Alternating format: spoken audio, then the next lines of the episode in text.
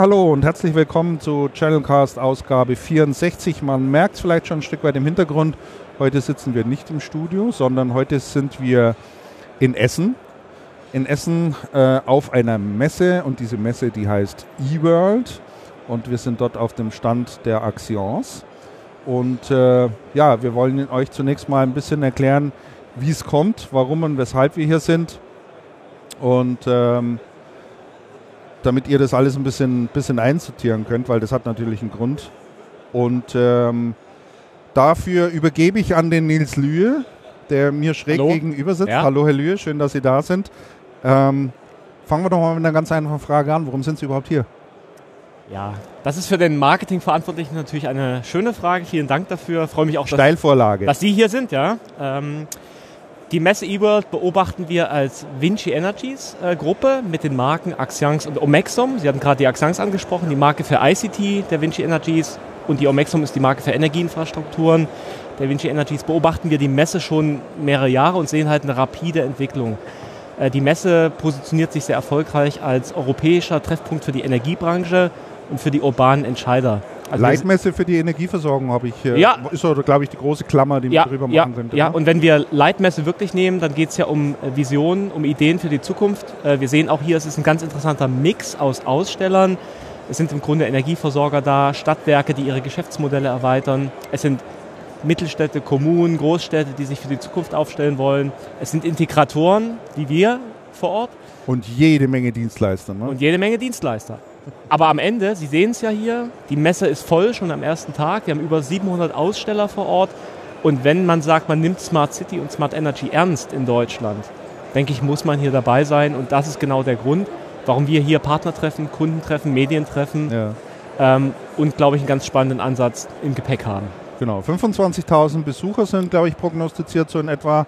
Äh, ich habe es jetzt nicht gezählt, aber die Dichte hier an Besuchern ist schon ist schon hoch, muss man schon sagen. Also erinnert einen wirklich so an die besten Cebit-Zeiten ein Stück weit. Ne? Das ist, wenn man reinkommt, ist das wie eine kleine Cebit. Ja. Wir sind hier reingekommen in der, im Vorraum, gleich schon Bekannten über die Füße gelaufen. Es ist sehr viel IT. IT zieht sich eigentlich durch die gesamte Messe, spielt fast an jedem Stand eine Rolle.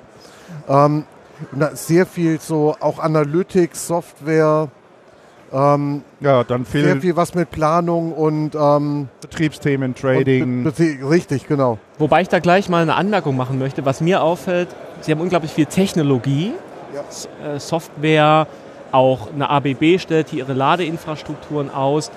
Aber ich sehe noch relativ wenig, und das ist ja unsere Geschichte, wirkliche Lösungen äh, für die einzelnen Handlungsfelder von Smart City und Smart Energy in den Städten.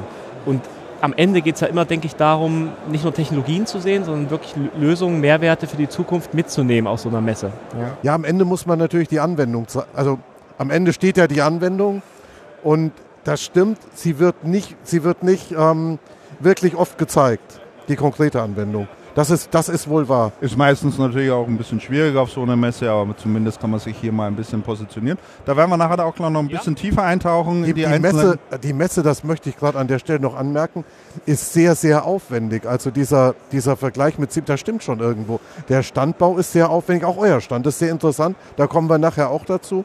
Ich habe hinten ähm, Stände gesehen, die sind zweistöckig. Mhm. Das habe ich auf einer IT-Veranstaltung schon lange nicht schon lange nicht mehr gesehen. Naja. Das heißt, es zeigt sich auch, diese, dieses ganze Thema Messen funktioniert gut, aber es dezentralisiert sich unglaublich. Weg von einer zentralen und hin zu vielen Spezialmessen, Branchenmessen.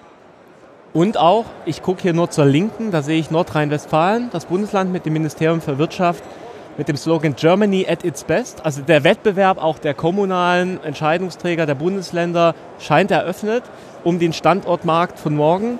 Es ist auch eine Positionierungsmesse für Investitionsregionen in Deutschland. Also irgendwie verschwimmt alles. Das ist meine Beobachtung. Es ist interessant, ja. Ja, ja, ja. Genau, wir haben noch einen vierten Teilnehmer hier äh, mit dabei. Äh, das ist nämlich der Klaus Ruf. Und äh, der Klaus Ruf wird sich gerade selber mal ein bisschen vorstellen, was so sein Aufgabengebiet ist und wird mal so ein bisschen aus seiner Sicht schildern, was so die großen Themen sind die eher auf der Agenda haben oder die Sie auf der Agenda haben. Herr Ruf. Ja, vielen Dank. Ja, meine Funktion, ich bin für die Vinci Energies in Deutschland der Leiter der Smart City Aktivitäten und der Smart Energy Aktivitäten äh, kommt mit daher, dass ich viele, viele Jahre in der Kommunikationstechnik tätig war und nun im Bereich Branche der Energietechnik, der Omexom und so also ein Verständnis für beide Seiten habe und auch einfach diese Dinge miteinander vernetzen kann.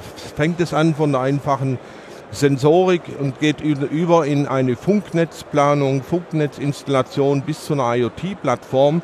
Das sind alles Themen, wo man dann die verschiedenen Dinge der Kommunikationstechnik, Energietechnik zusammenbringen kann und daraus vollkommen neue Lösungen alles aus einer Hand schnüren kann. Und das stellen wir auch heute hier auf dem Stand dar. Wir haben also Elektromobilität, mhm. nicht nur als Ladesäule, sondern wir werden in Zukunft auch ein Backend-Management inklusive Service, alles aus einer Hand als Generalunternehmer hier anbieten. Wir haben Themen wie IoT, wo also es sich um Sensorik dreht, um Funknetzübertragung und Internet of Things Plattform, wo wir hier schon sehr viele Zuschauer hatten, die sich dafür interessiert haben, wo ich gerade erst vor einer halben Stunde Vertreter von Pepperl und Fuchs ah, einen oh. Müllstandsensor Ultraschall ja. hier hatte, wo wir gleich einen Termin vereinbart haben, uns gleich mal in zwei Wochen zu treffen, wie wir gegenseitig miteinander Dinge zusammen machen kann. So schön. Die Hersteller, die haben sagen zwar Sie ein Wort zu den, Sagen Sie ein Wort zu dem Unternehmen noch, weil ich kenne die noch gar nicht. Pebble und Fuchs, die stellen Ultraschallsensoren her. Okay. Äh, also sehr viel zum Beispiel für Smart Waste, das Aha. heißt äh, Mülleimer zu detektierenden Füllstand.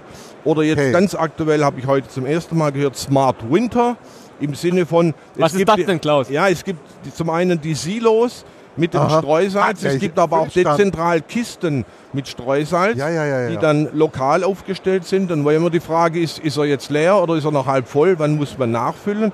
Und dieses auch dann für die Bürger ganz einfach wieder rechtzeitig nachfüllen kann. Das geht über bis zu Kleidungscontainer, bis Glascontainer, kann man endlos ausweiten. Alles ist nur Thema Sensorik, Funkübertragung, eine Plattform für die Daten und dann entsprechend die Aktion oder die Reaktion auf den aktuellen Status. Und das kann natürlich sehr zur Bürgerzufriedenheit dienen.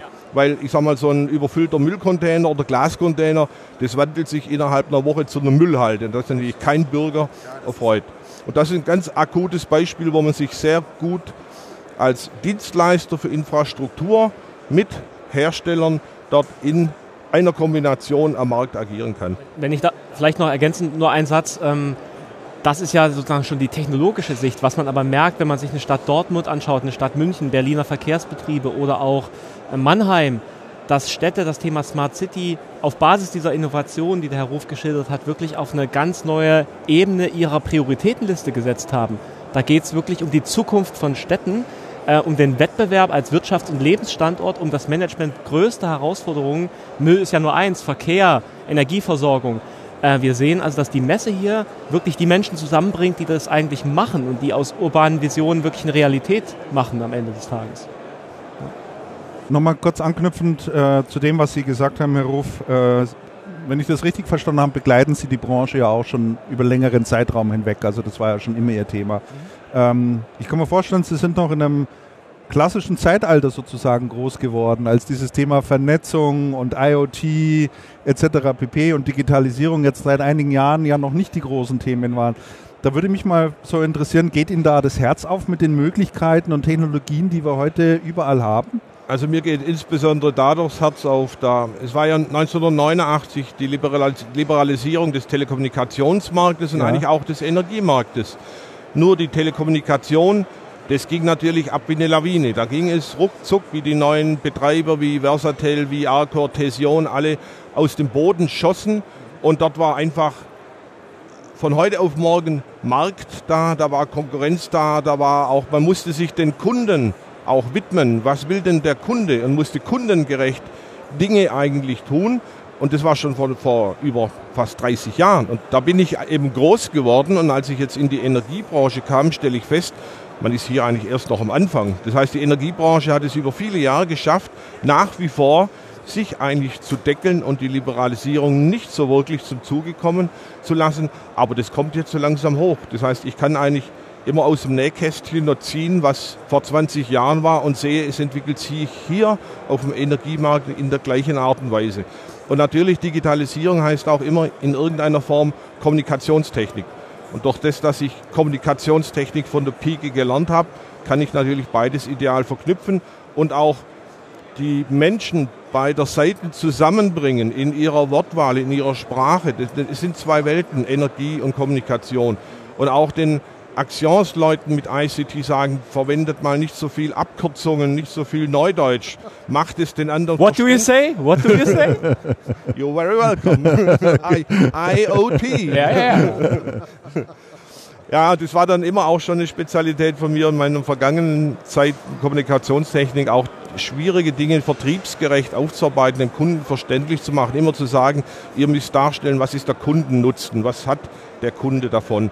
Ähm, und heute sind immer noch sehr viele Bereiche sehr Technologie- und Feature getrieben, um immer darzustellen, was das Produkt Tolles kann und vergessen eigentlich, was bringt es denn mir als Kunden. Und dort versuche ich immer dann beide Bereiche, ICT und Energietechnik zusammenzubringen und dann auch mit Kundennutzen zu verbinden, um zu sagen, ihr müsst es immer aus der Kundenbrille sehen ja, und dann entsprechend auch am Markt aufzutreten und zu agieren. Genau, Herr Ruf, ich weiß, Sie müssen gleich ins Gespräch in fünf Minuten, aber solange wir Sie noch da haben, ähm, was mich sehr freut und wenn Sie nachher noch Zeit finden, auch gerne natürlich wieder dazukommen dürfen, äh, vielleicht mal noch ein paar Fragen an Sie, damit äh, unsere Hörer das Thema da noch mal ein bisschen einschätzen können, weil das für die ein Stück weit auch noch Neuland ist, diese Branche. Ja. Ähm, Sie haben gerade gesagt, äh, Zukunftsthemen, Smart Cities, äh, Kommunen, Städte stellen sich auf, um sich wettbewerbsfähig zu machen, um attraktiv zu sein, etc. pp. Da würde mich mal zunächst interessieren, gibt es denn seitens dieser Bedarfsträger echten Investitionsbedarf? Also ist da auch Geld vorhanden, ist da auch Budget vorhanden oder sind dort unglaublich viele Lippenbekenntnisse und äh, ja, dass man halt äh, sich damit ein bisschen brüstet, dort etwas zu tun oder geht es da wirklich ganz konkret um Projekte? Sind die Auftragsbücher voll? Ich denke, es gibt zwei Dinge. Zum einen, es gibt natürlich von, vom Staat jede Menge Förderprogramme, was E-Mobilität angeht, was zum Beispiel, wie wir hier sehen, unsere Pantographen hier für Elektrobusladen, gibt es Förderprogramme. Es gibt für das Thema Smart Winter gibt es Förderprogramme, die müsste man eigentlich nur abgreifen. Aber dort fängt es natürlich jetzt an, äh, ich sage mal, eine Stadt oder eine Kommune inklusive Stadtwerk sind meistens auch sehr hierarchisch organisiert und zählen jetzt nicht unbedingt zu den innovativsten Unternehmen. Außer es gibt eine Kombination von einem richtig smarten Oberbürgermeister und einem innovativen Stadtwerkchef, mhm. dann geht alles. Dann geht alles. Dann geht alles. Oder dann aber auch so wie die Stadt Heidelberg es macht oder auch Dortmund, dass man aus diesem Formalismus der Stadtverwaltung einfach eine GmbH ausgründet, mit jungen Leuten besetzt, aber auch mit älteren, mit Mittelalter im Sinne von, wenn ich eine Lösung definiere, muss ich die Lösung ja irgendwann auch in das normale, in den Regelprozess wieder reinbringen. Das heißt, es müssen auch Leute sein, die Change Management beherrschen, um die Leute, die Mitarbeiter mitzunehmen in die, in die neue Digitalisierung. Und das ist der schwierige Weg. Äh, viele, viele machen es noch als Sinn, lasst uns mal einen Pilot machen, dann haben wir fünf Laternen aufgestellt mit Bewegungsmelder und Dimmer und sagen, super, wir sind digital, lass uns ein Presseevent machen. Genau. Wenn es aber jetzt heißt, so, jetzt machen wir Rollout, ja, dann hört es meistens auf, weil auch in der eigenen Kommune, in der Organisation diese übergreifenden Leute fehlen, die die verschiedenen Bereiche zusammenbringen. Denn meistens ist es Gas, Wasser, Elektro. Und wenn es heißt, habt ihr denn niemanden, der so als Projekt darüber was machen kann, da scheitert es meistens an der Organisation. Aber die anderen, die so GmbHs ausgründen und eine eigene Kopftruppe machen, die sind zum Teil sehr erfolgreich mit neuen Ideen. Also das wäre ja dann eine durchaus private Herangehensweise. Das kennt man ja durchaus auch aus anderen Branchen. Also äh, das ist ja durchaus üblich, dass man sagt, äh, innerhalb des Konzerns oder innerhalb so einer hierarchischen Struktur kriege ich solche Projekte nicht umgesetzt, sondern ich schicke eine kleine, ich mache ein kleines Startup im Unternehmen, in dem eben äh, die völlig unabhängig erstmal arbeiten können, natürlich äh, mit schützender Hand oben drüber.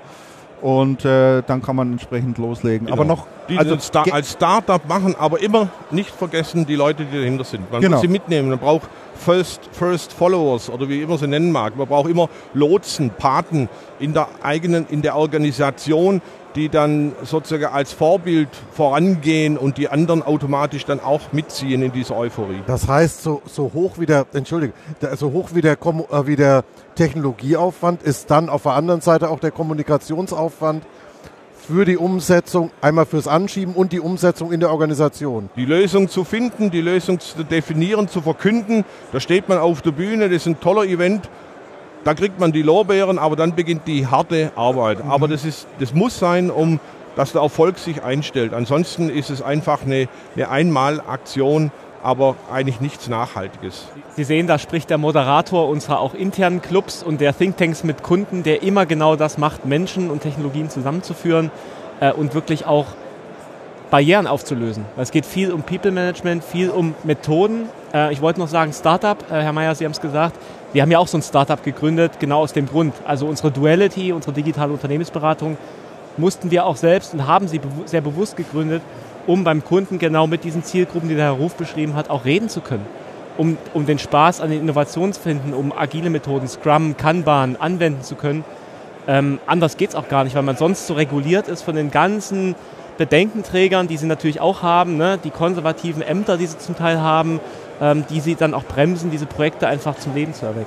Das heißt, Sie haben denselben Kommunikationsprozess auch intern durchlaufen, durchlaufen. Und, und, ihr durchlauft den immer noch, um dann... Muss sie nur reflektieren auf den Markt und man erkennt sofort auch die Themen, die man draußen antrifft. Also allein was es heißt, die innovativen Leute zu finden oder die Leute anzuregen, mal über sich nachzudenken. So gibt es Themen, wo man sagt, wir haben natürlich Lösungen, die sagen wir, einem Stadtwerk manche Arbeit effizienter gestalten lassen. Oft hört man als Antwort, ja, da können wir doch alle entlassen. Ich sage, nein, nicht entlassen. Reduziert diesen Automatisierungsprozess, automatisiert den und lasst die Leute über die neuen Dinge nachdenken und sich mit den neuen Dingen befassen. Und wir haben ja ganz tolle äh, Entwicklungen auch. Wir unterschätzen Menschen auch oft. Wir haben zum Beispiel bei der Omexom in der BU für Hochspannung einen Projektingenieur und Bauleiter, der sich sehr stark mit der, äh, der Kryptowährung IOTA und dem ganzen Open Source Standard dahinter beschäftigt, der auch ähm, tief in der IOTA Foundation drin ist und quasi genau diese Verknüpfung im Kopf schon längst vollzogen hat. Der ist also schon weiter als das eigentliche Business und die Kunden an der Stelle. Und der, der denkt nach vorne und will das treiben. Aber sie müssen auch erstmal den Resonanzboden beim Kunden natürlich finden. Ja. Genau, den Leuten muss man einfach auch den Nährboden geben. Man muss ihnen die Angst nehmen, was falsch zu machen, was zuzutrauen. Und dann, dann wachen die auf, dann wird die Kruste, die platzt weg und dann kommt plötzlich Kreativität hervor. Also wenn ich es richtig verstanden habe und noch mal ein bisschen zusammenfasse, ähm, äh, weil sie sind schon zwei Minuten über der Zeit, aber ich schau noch, mich um, noch. genau, sie schauen rum. mein, mein, mein, Kollege sitzt noch in aller Ruhe hier. Ja. Und speist. Ja. So ist das auf Messen immer. Ist, ja, ja, das muss, das muss so sein, das gehört dazu. Ähm, äh, Nochmal kurz zusammengefasst, also Fördermittel sind da, sie müssen nur abgerufen werden. Ich gehe mal davon aus, dass sie auch ähm, Unterstützung leisten bei der Beantragung der entsprechenden Fördermittel. Das ist ja mitunter ein relativ komplexer Vorgang, der viel Erfahrung auch braucht, auch äh, relativ langwierig ist. Und die Arbeit, die man dort rein investiert, sollte natürlich am Ende auch von Erfolg gekrönt sein. Ähm, also der finanzielle Unterbau ist im Prinzip vorhanden. Könnte man, könnte man sagen, dass die besten Zeiten eigentlich noch bevorstehen, weil jetzt diese ganzen Krusten und Strukturen langsam aufbrechen, weil auch in die Branche hinein Startups kommen, die mit disruptiven Technologien hier an den Start gehen und das alles einfach ein bisschen aufspringen. Genau, auch auf dem Thema Smart Grid, wenn wir jetzt in die Energieverteilnetze gehen, ist noch unheimliches Potenzial da. Wenn man heute darüber nachdenkt, äh, wie blind zum Teil die Verteilnetze heute sind. Das heißt, man hat einen einfachen Ferraris-Zähler beim Privat Kundenhaushalt, den man einmal im Jahr abliest. Und dann hat man nur noch in der Höchstspannungstechnik, also 110 kV, noch Sensorik und zwischendrin ist quasi gar nichts. Das heißt, man hat eigentlich keine, keine Informationen über, über, über aktuelle Daten, wo man auch über E-Mobility nachdenken kann. Bekomme ich jetzt ein, ein überlastetes Verteilnetz, weil zu viele Teslas an der Ladestation hängen? Oder wie sieht es mit den Solaranlagen aus? Passiert es uns wie in 2010, dass wir nahe in einem Blackout stehen, nur weil alle Solaranlagen jetzt einspeisen und keiner so richtig weiß, wo die Dinge eigentlich alle stehen. Und so Dinge, die dürfen einfach in einer Zeitalter der Digitalisierung und der Information darf eigentlich nicht mehr geschehen. Also heute hat man vielfach noch den Eindruck, dass dort Informationen noch via per Rauchzeichen gegeben werden wo man natürlich, oder, oder per Fax. Excel-Sheet. Wir, haben, fast, Fax, wir genau. haben fast, keiner von uns wird für den neuen noch auf einer Business-Card die Faxnummer drauf haben. Und dort wird zwischen entscheidenden Bereichen wird noch gefaxt. Wahnsinn. Ja. Auch Wahnsinn. Das Mit doppelten Medienbruch. Genau, genau. Und da stehen zwei, wirklich zwei hochrangige Geschäftsbereichsleiter, die ehemals in einer Firma waren als Verteilnetzbetreiber, als Übertragungsnetzbetreiber, stehen da, erzählen dies und tun so, wie wenn das das Normalste der Welt wäre. Da muss ich sagen, Für muss, die, für die ist es ja auch. da muss, da muss man einen Missionar mal hinsenden, sagen. Aber es ist natürlich immer, man muss die Leute mitnehmen, man darf auch nicht vergessen, die Energietechnik ist eine sehr, sehr stabile Technik. Sie hat quasi fünf, sechs Neunen in der Verfügbarkeit. Da darf natürlich nur Technologie überhaupt Einzug finden, die wirklich qualitativ sehr, sehr hochwertig ist. Manchmal ist in der Kommunikationstechnik hier vielleicht nur leicht, leichtes Defizit, aber das sind alles Dinge, die man mit redundant, redundanten Mechanismen alles vermeiden kann. Und dort kann man noch, ist noch sehr viel Potenzial, auch in Richtung Cybersecurity und was es da alles gibt.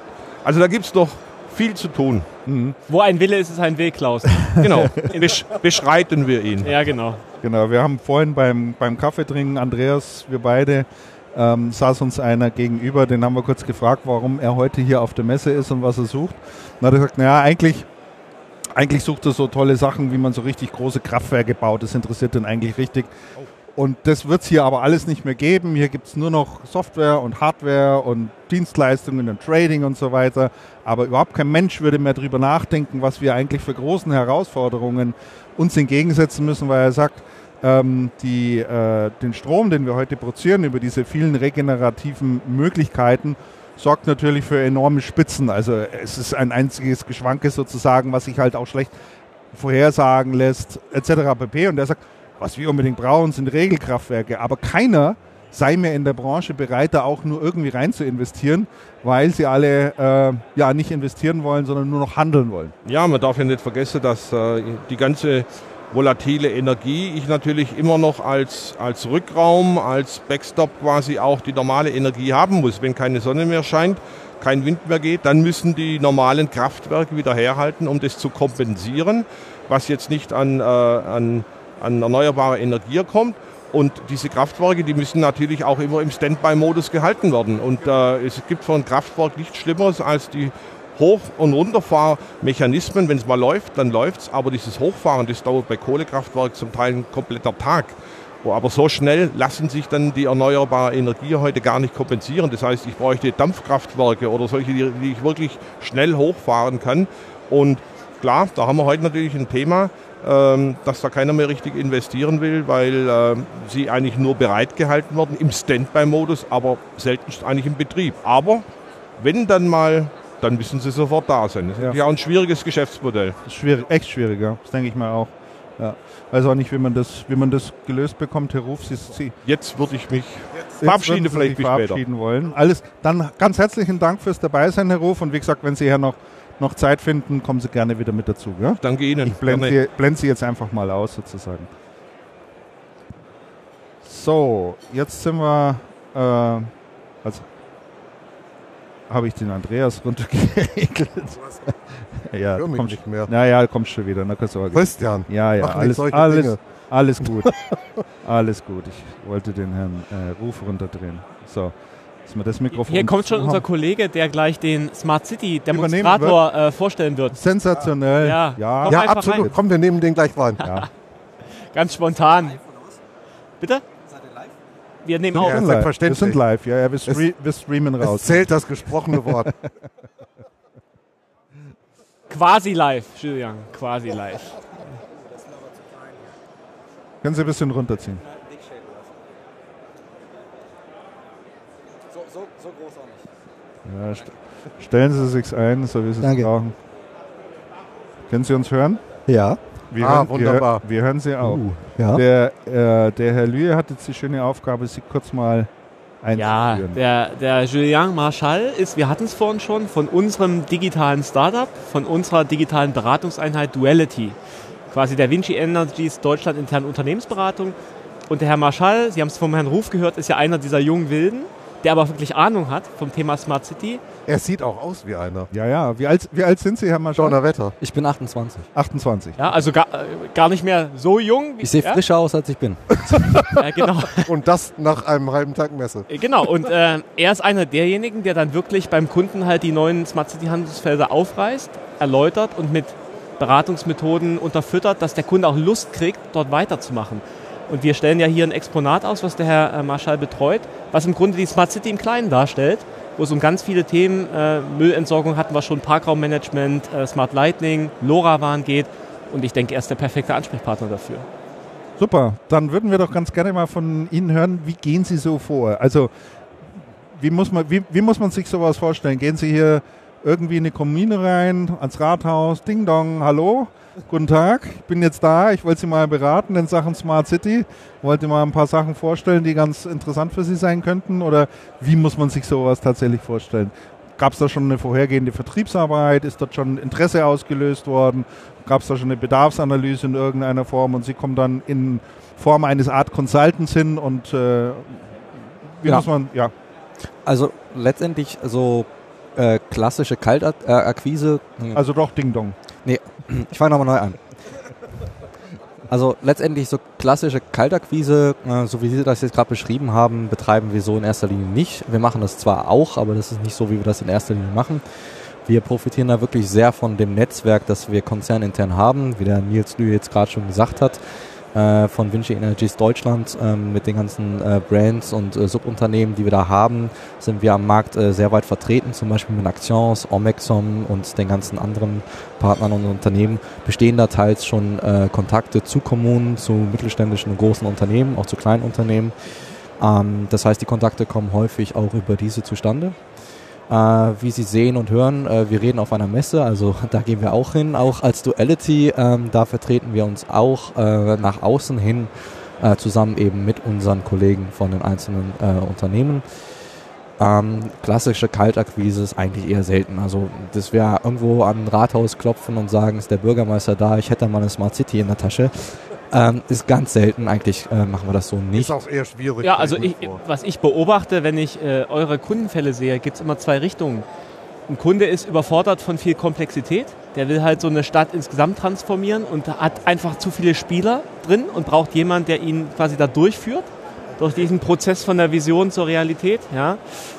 Und da weiß er, okay, Vinci Energy ist ein großer Konzern, die haben die Finanzkraft, die haben eine langfristige Investitionsbasis, die haben das technologische Know-how und die erzählen mir nicht wie ein Unternehmensberater nur Genau. die schöne bunte Welt, sondern die wissen, wovon sie reden. Das heißt, da gibt es einen großen Netzwerkeffekt tatsächlich, ähm, bei den Kunden, die wir hier auch ausstellen, reinzugehen. Das andere ist aber auch, das erlebe ich auch, dass ihr ganz klein bei, einer, äh, bei einem Kunden wie den Berliner Verkehrsbetrieben zum Beispiel mit einem Szenario startet und da euch dann breit macht. Sind es die sogenannten Low-Hanging Fruits, die zunächst mal angegangen werden, also die einfach naheliegend sind und wo man sagt, ja, das sind jetzt mal einfache, in Anführungszeichen einfache, ähm, ein einfacher Einstieg, um, um, um äh, da einfach sich ein bisschen drin zu üben, mal erste Schritte gemeinsam zu gehen, weil ich denke, was der Herr Ruf auch vorhin mit erzählt hat, ähm, dort Begeisterung zu wecken für das Thema und so, so den Mehrwert auch herauszuarbeiten und zu sagen, pass mal auf, das ist ein toller Service, Hm. ihr habt hier einen enormen äh, Mehrwert, den ihr anbieten könnt, etc. pp. Ich glaube, dieses Verständnis kann man relativ schnell äh, wecken äh, bei den äh, Verantwortlichen. Aber es geht ja dann ähm, tatsächlich um die Umsetzung, sprich, ähm, hier habe ich es jetzt plötzlich eben mit sehr hierarchischen Strukturen zu tun, die aufgebrochen werden müssen, die an die Hand genommen werden müssen. Wie funktioniert agiles Arbeiten? Ich gehe kleine Schritte, ich messe, ich prüfe, bin ich richtig, gehe den nächsten Schritt und so weiter und so fort. Das kennen Sie alles. Ähm, Sie sind Digitalisierungsexperte. Ähm, das ist ja dann eigentlich die so, so, so, so ein bisschen die Challenge. Also ist das so eine typische Herangehensweise, so erstmal mit, mit, mit, kleineren Dingen anzufangen? würde Ihre Frage gern anders beantworten.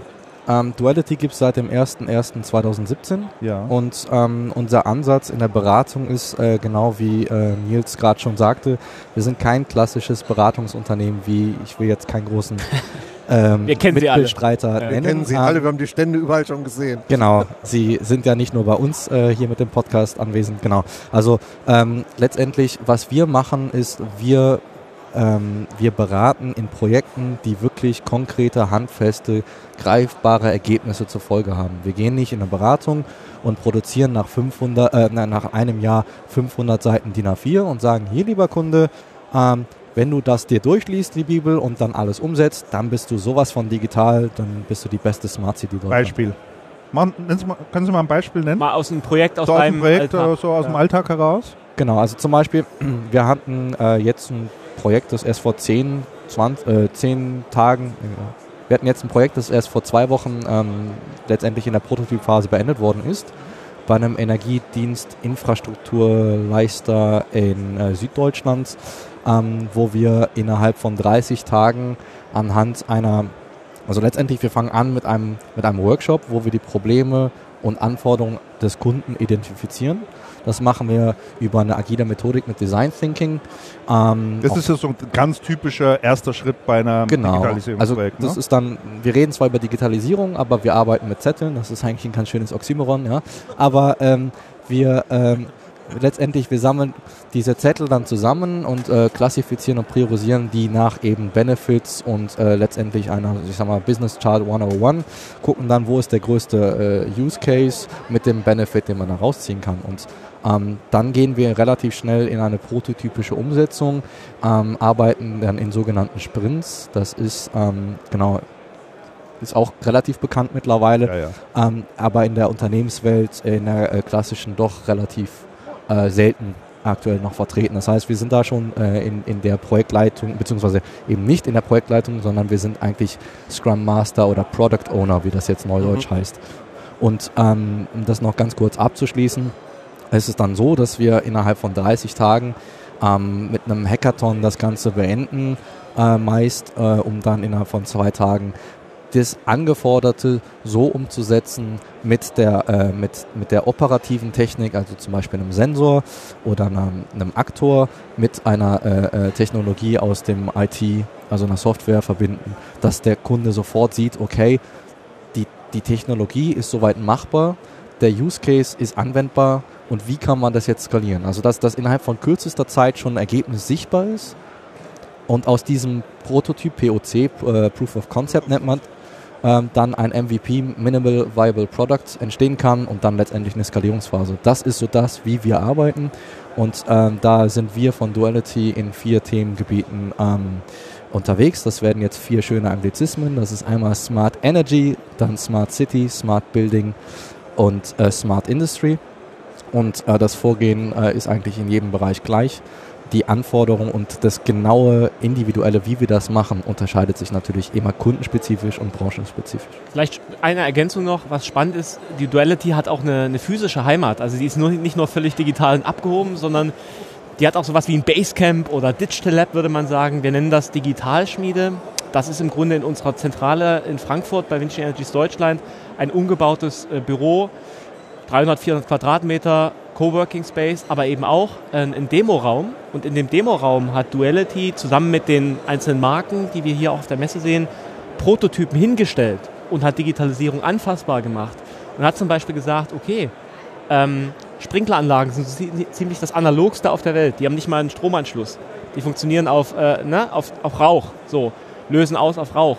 Ähm, aber was wäre denn, wenn man Sprinkleranlagen, die in allen öffentlichen Gebäuden stecken, wo es um Sicherheitsbedürfnisse von Menschen geht, um Kosten, Großschadensereignisse, die vermieden werden sollen.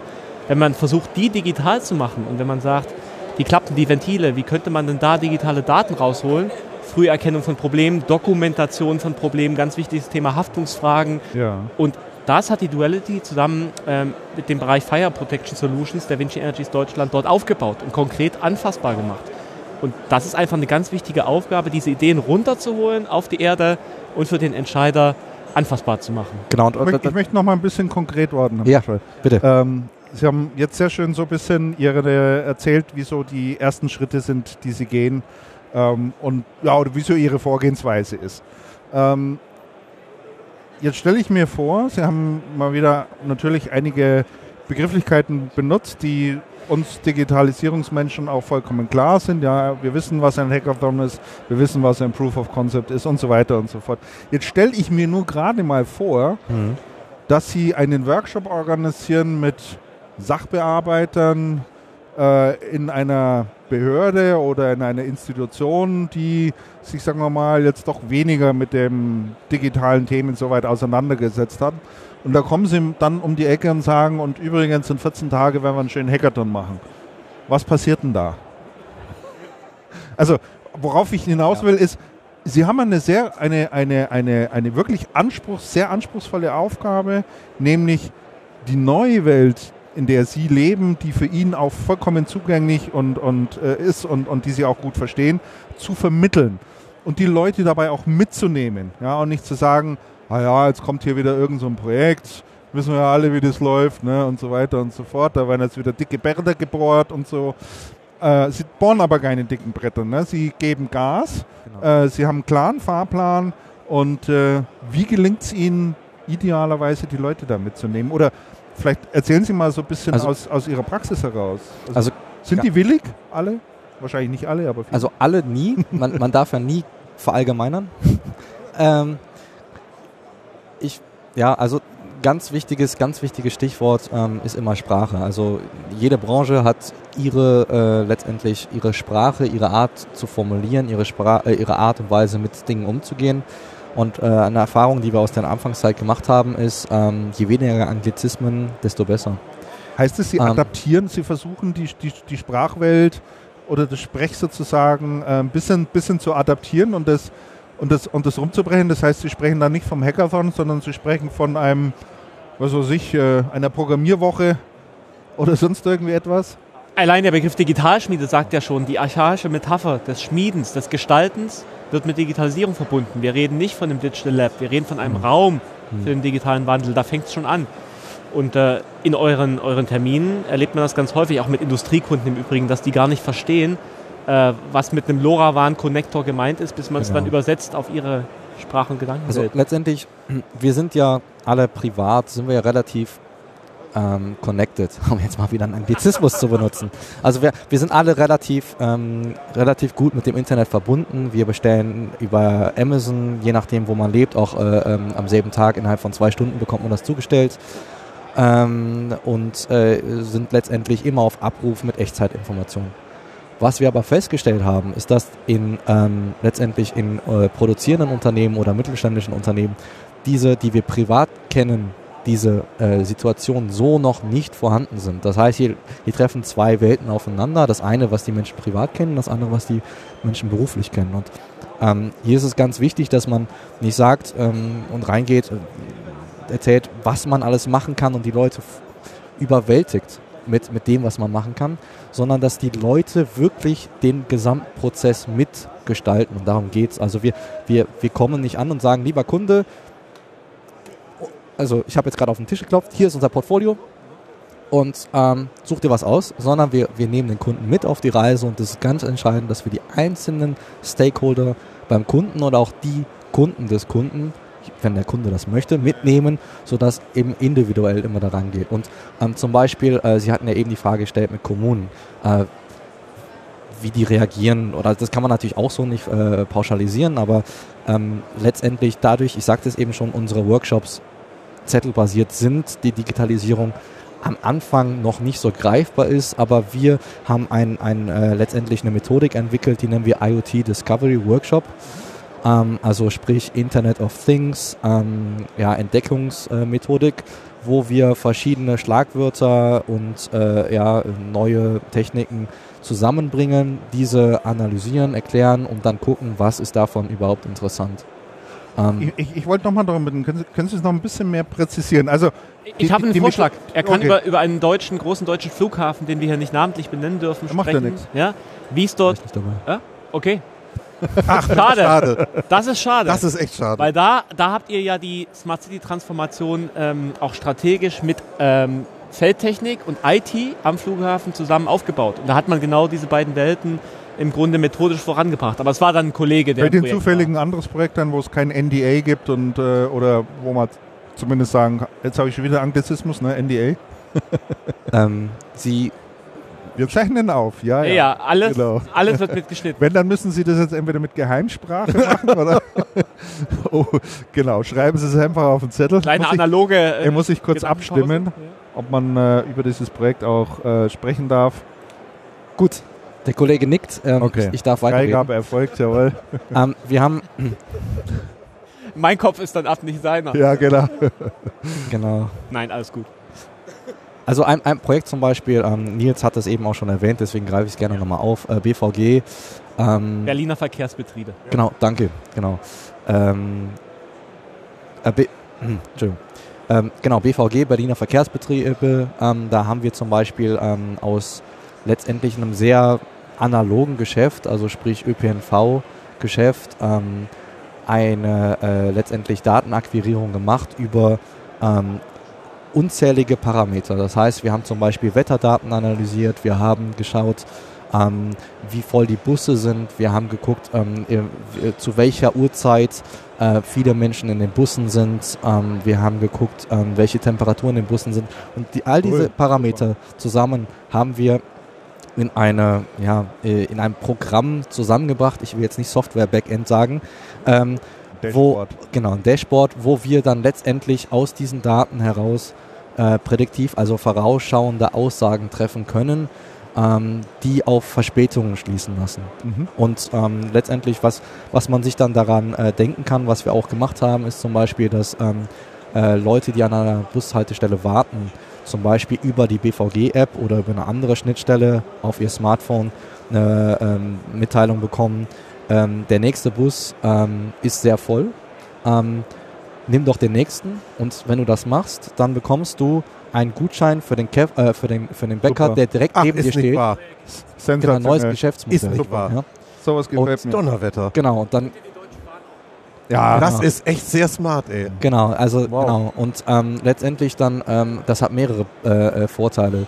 Der eine ist, der, ähm, der, der Kunde oder die Kundin hat einen angenehmeren Aufenthalt im Bus, ähm, hat ähm, einen Mehrwert äh, durch den Kaffee, der günstiger ist. Ähm, der, der, der Bäcker oder die, die Bäckerei, der Kaffeebesitzer, was auch immer, hat, hat noch eine weitere Kundschaft. Plus, was man nicht vergessen darf, ein enormes Problem im ÖPNV-Bereich, äh, gerade bei Bussen, ist äh, sogenannte Pulkbil äh, Entschuldigung, äh, ein enormes Problem äh, bei äh, ÖPNV im äh, Busbereich sind sogenannte Pulkbildungen. Sprich, ähm, der erste Bus ist voll und dann dauert der B- und Entladungsvorgang dementsprechend länger. Mhm. Was passiert? Der andere Bus dahinter ist leer, weil alle im vorderen sind. Mhm. Sprich, der hintere Bus holt Stück für Stück auf. Mhm. Bis Irgendwann Sie- ist der Sie hinter kennen. Ne? das. Ja, ja. Zwei Busse hintereinander fahren. Der erste ist komplett voll. Und der zweite Und ist im komplett leer. Ist Ja, niemand. kenn ich. Genau. Nicht sehr smart. Geht besser, ja. Man könnte auch sagen, keine gute Asset-Auslastung. und für sowas, für sowas baut ihr Lösungen. Das ist ja echt spannend. Genau, aber ähm, genau, also da, da, sind, da sind so Ja. viele einzelne Stellschräubchen, an denen man da letztendlich ähm, ja, auf der betriebswirtschaftlichen äh, Ebene wie auch auf der Ebene für Leute, die das Produkt nutzen, die Kunden, ähm, die, äh, mir fällt das deutsche Wort für User Experience nicht ein, Benutzererfahrung. Nutzer- Erfahrung, die, die, die ja. Aber Benutzererfahrung. Sie dürfen ruhig hier ein Stück weit in diesen Anglizismen sprechen, weil unsere, Unsere Hörer, Hörer sind, kennen das. die, Genau. die kennen das die die alle, Benutzererfahrung ja. eben verbessern Ja. und ähm, so eben äh, ja letztendlich in so vielen verschiedenen einzelnen Punkten das Gesamtergebnis verbessert. Ähm, und das bekommt man eigentlich nur hin, wenn man wirklich auf den Gesamtprozess schaut, aufschaut, was sind die Probleme der Anwender, wie ist der Prozess der Anwender, sich wirklich mit dem zusammensetzt, äh, mit den einzelnen Stakeholdern, ähm, mit den Leuten mit da reingeht, das zusammen entwickelt, auch in einem Hackathon. Also was ist ein Hackathon? Ein Hackathon bedeutet, ich setze mich ein, zwei, drei, vier Tage zusammen mit den Softwareentwicklern und den Leuten aus dem operativen Geschäft und baue an einer Lösung, die zumindest so, dass sie technisch erstmal funktioniert, Genau. umgesetzt werden kann. Und wenn man das alles macht, dann kommt man zu Lösungen und Ansätzen, die, die einen teilweise wirklich beeindrucken. Also das, wie Sie jetzt auch gerade sagten, das ist ja der Wahnsinn, dass man sich dann Kaffee äh, günstiger kaufen kann. Ne? Oder eben Aber das entsteht dann eben daraus. ne? Genau, das So. entsteht. Also natürlich kann man auch reingehen und sagen, äh, liebe, ich sag jetzt mal, äh, Stadt Essen, weil wir uns hier befinden, ähm, mach doch Smart Parking. Ähm, dann sagt die Stadt Essen, okay, wieso? Dann kann ich natürlich argumentieren und sagen, warum. Ja, das geht auch, aber ähm, das, das kann man schon auch machen. Aber unser Ansatz ist eben, dass man sich wirklich die Probleme und die individuellen Bedürfnisse anschaut. da möchte ich noch kurz einhaken, weil das finde ich einen ganz interessanten Punkt. Ähm, wenn ich jetzt nochmal zurückkomme auf das Thema mit den Bussen. Ähm, woher stammen die Informationen, dass es hier Engpässe gibt, beziehungsweise Bedarf gibt, das, das, das, das besser machen zu können? Weil einfach ähm, musst, weil die Busse ständig überfüllt waren und andere leer waren? Oder wo haben Sie die Informationen her? Also Sie haben gesagt, so im ersten Schritt werden mal so die Bedürfnisse herausgearbeitet.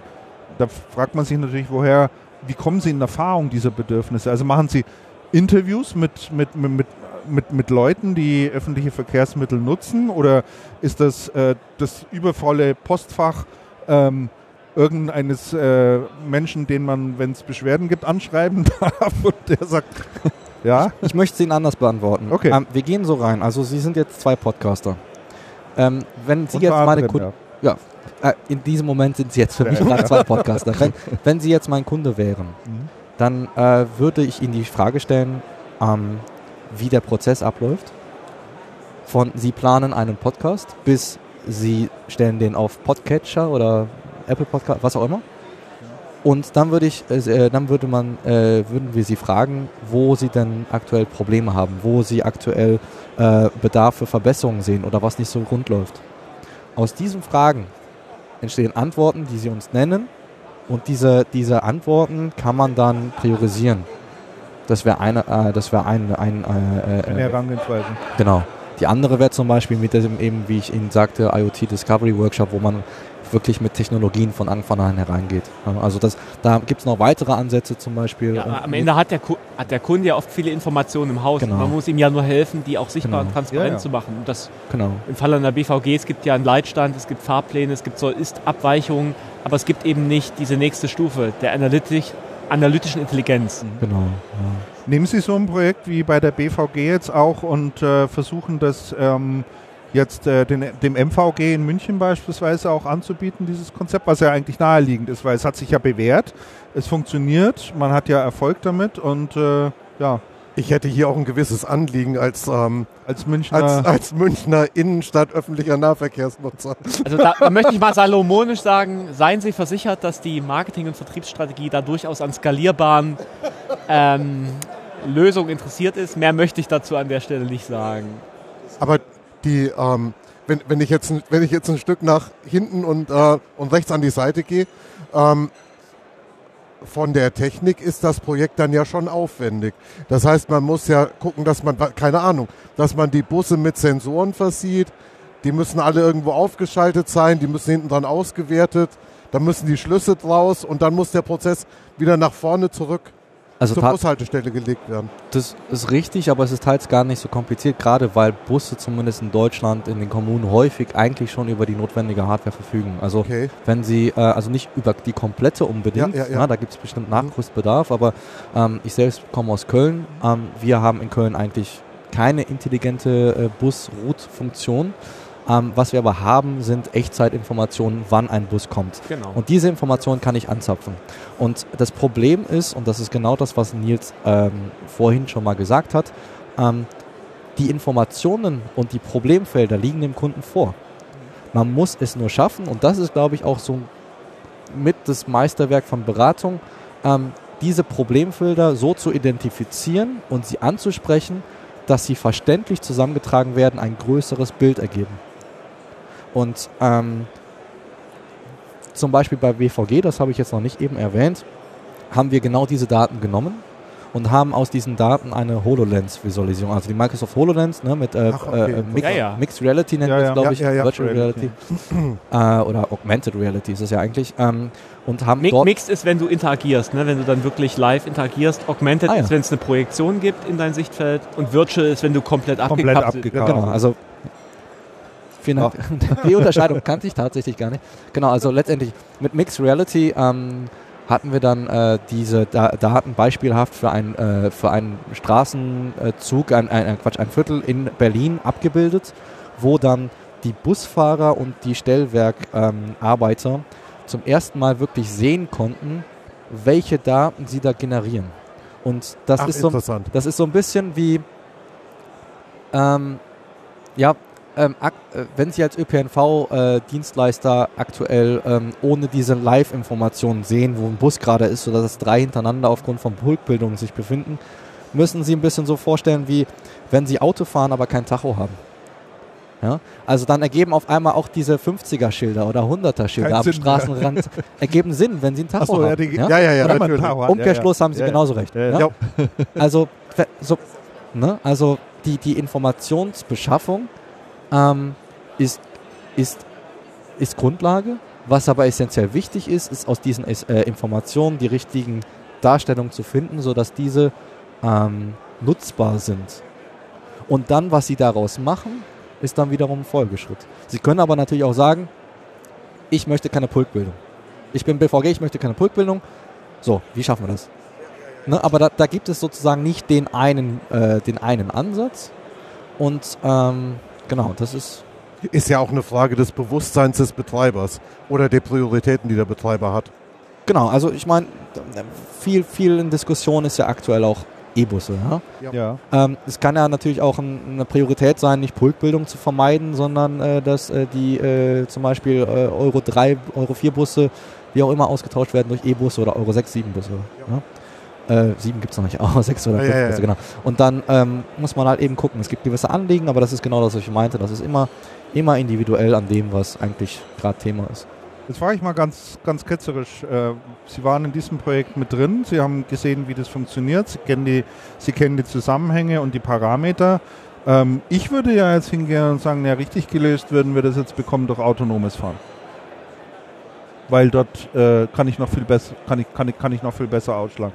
Ist das so der, der, der gefühlt nächste Sprung?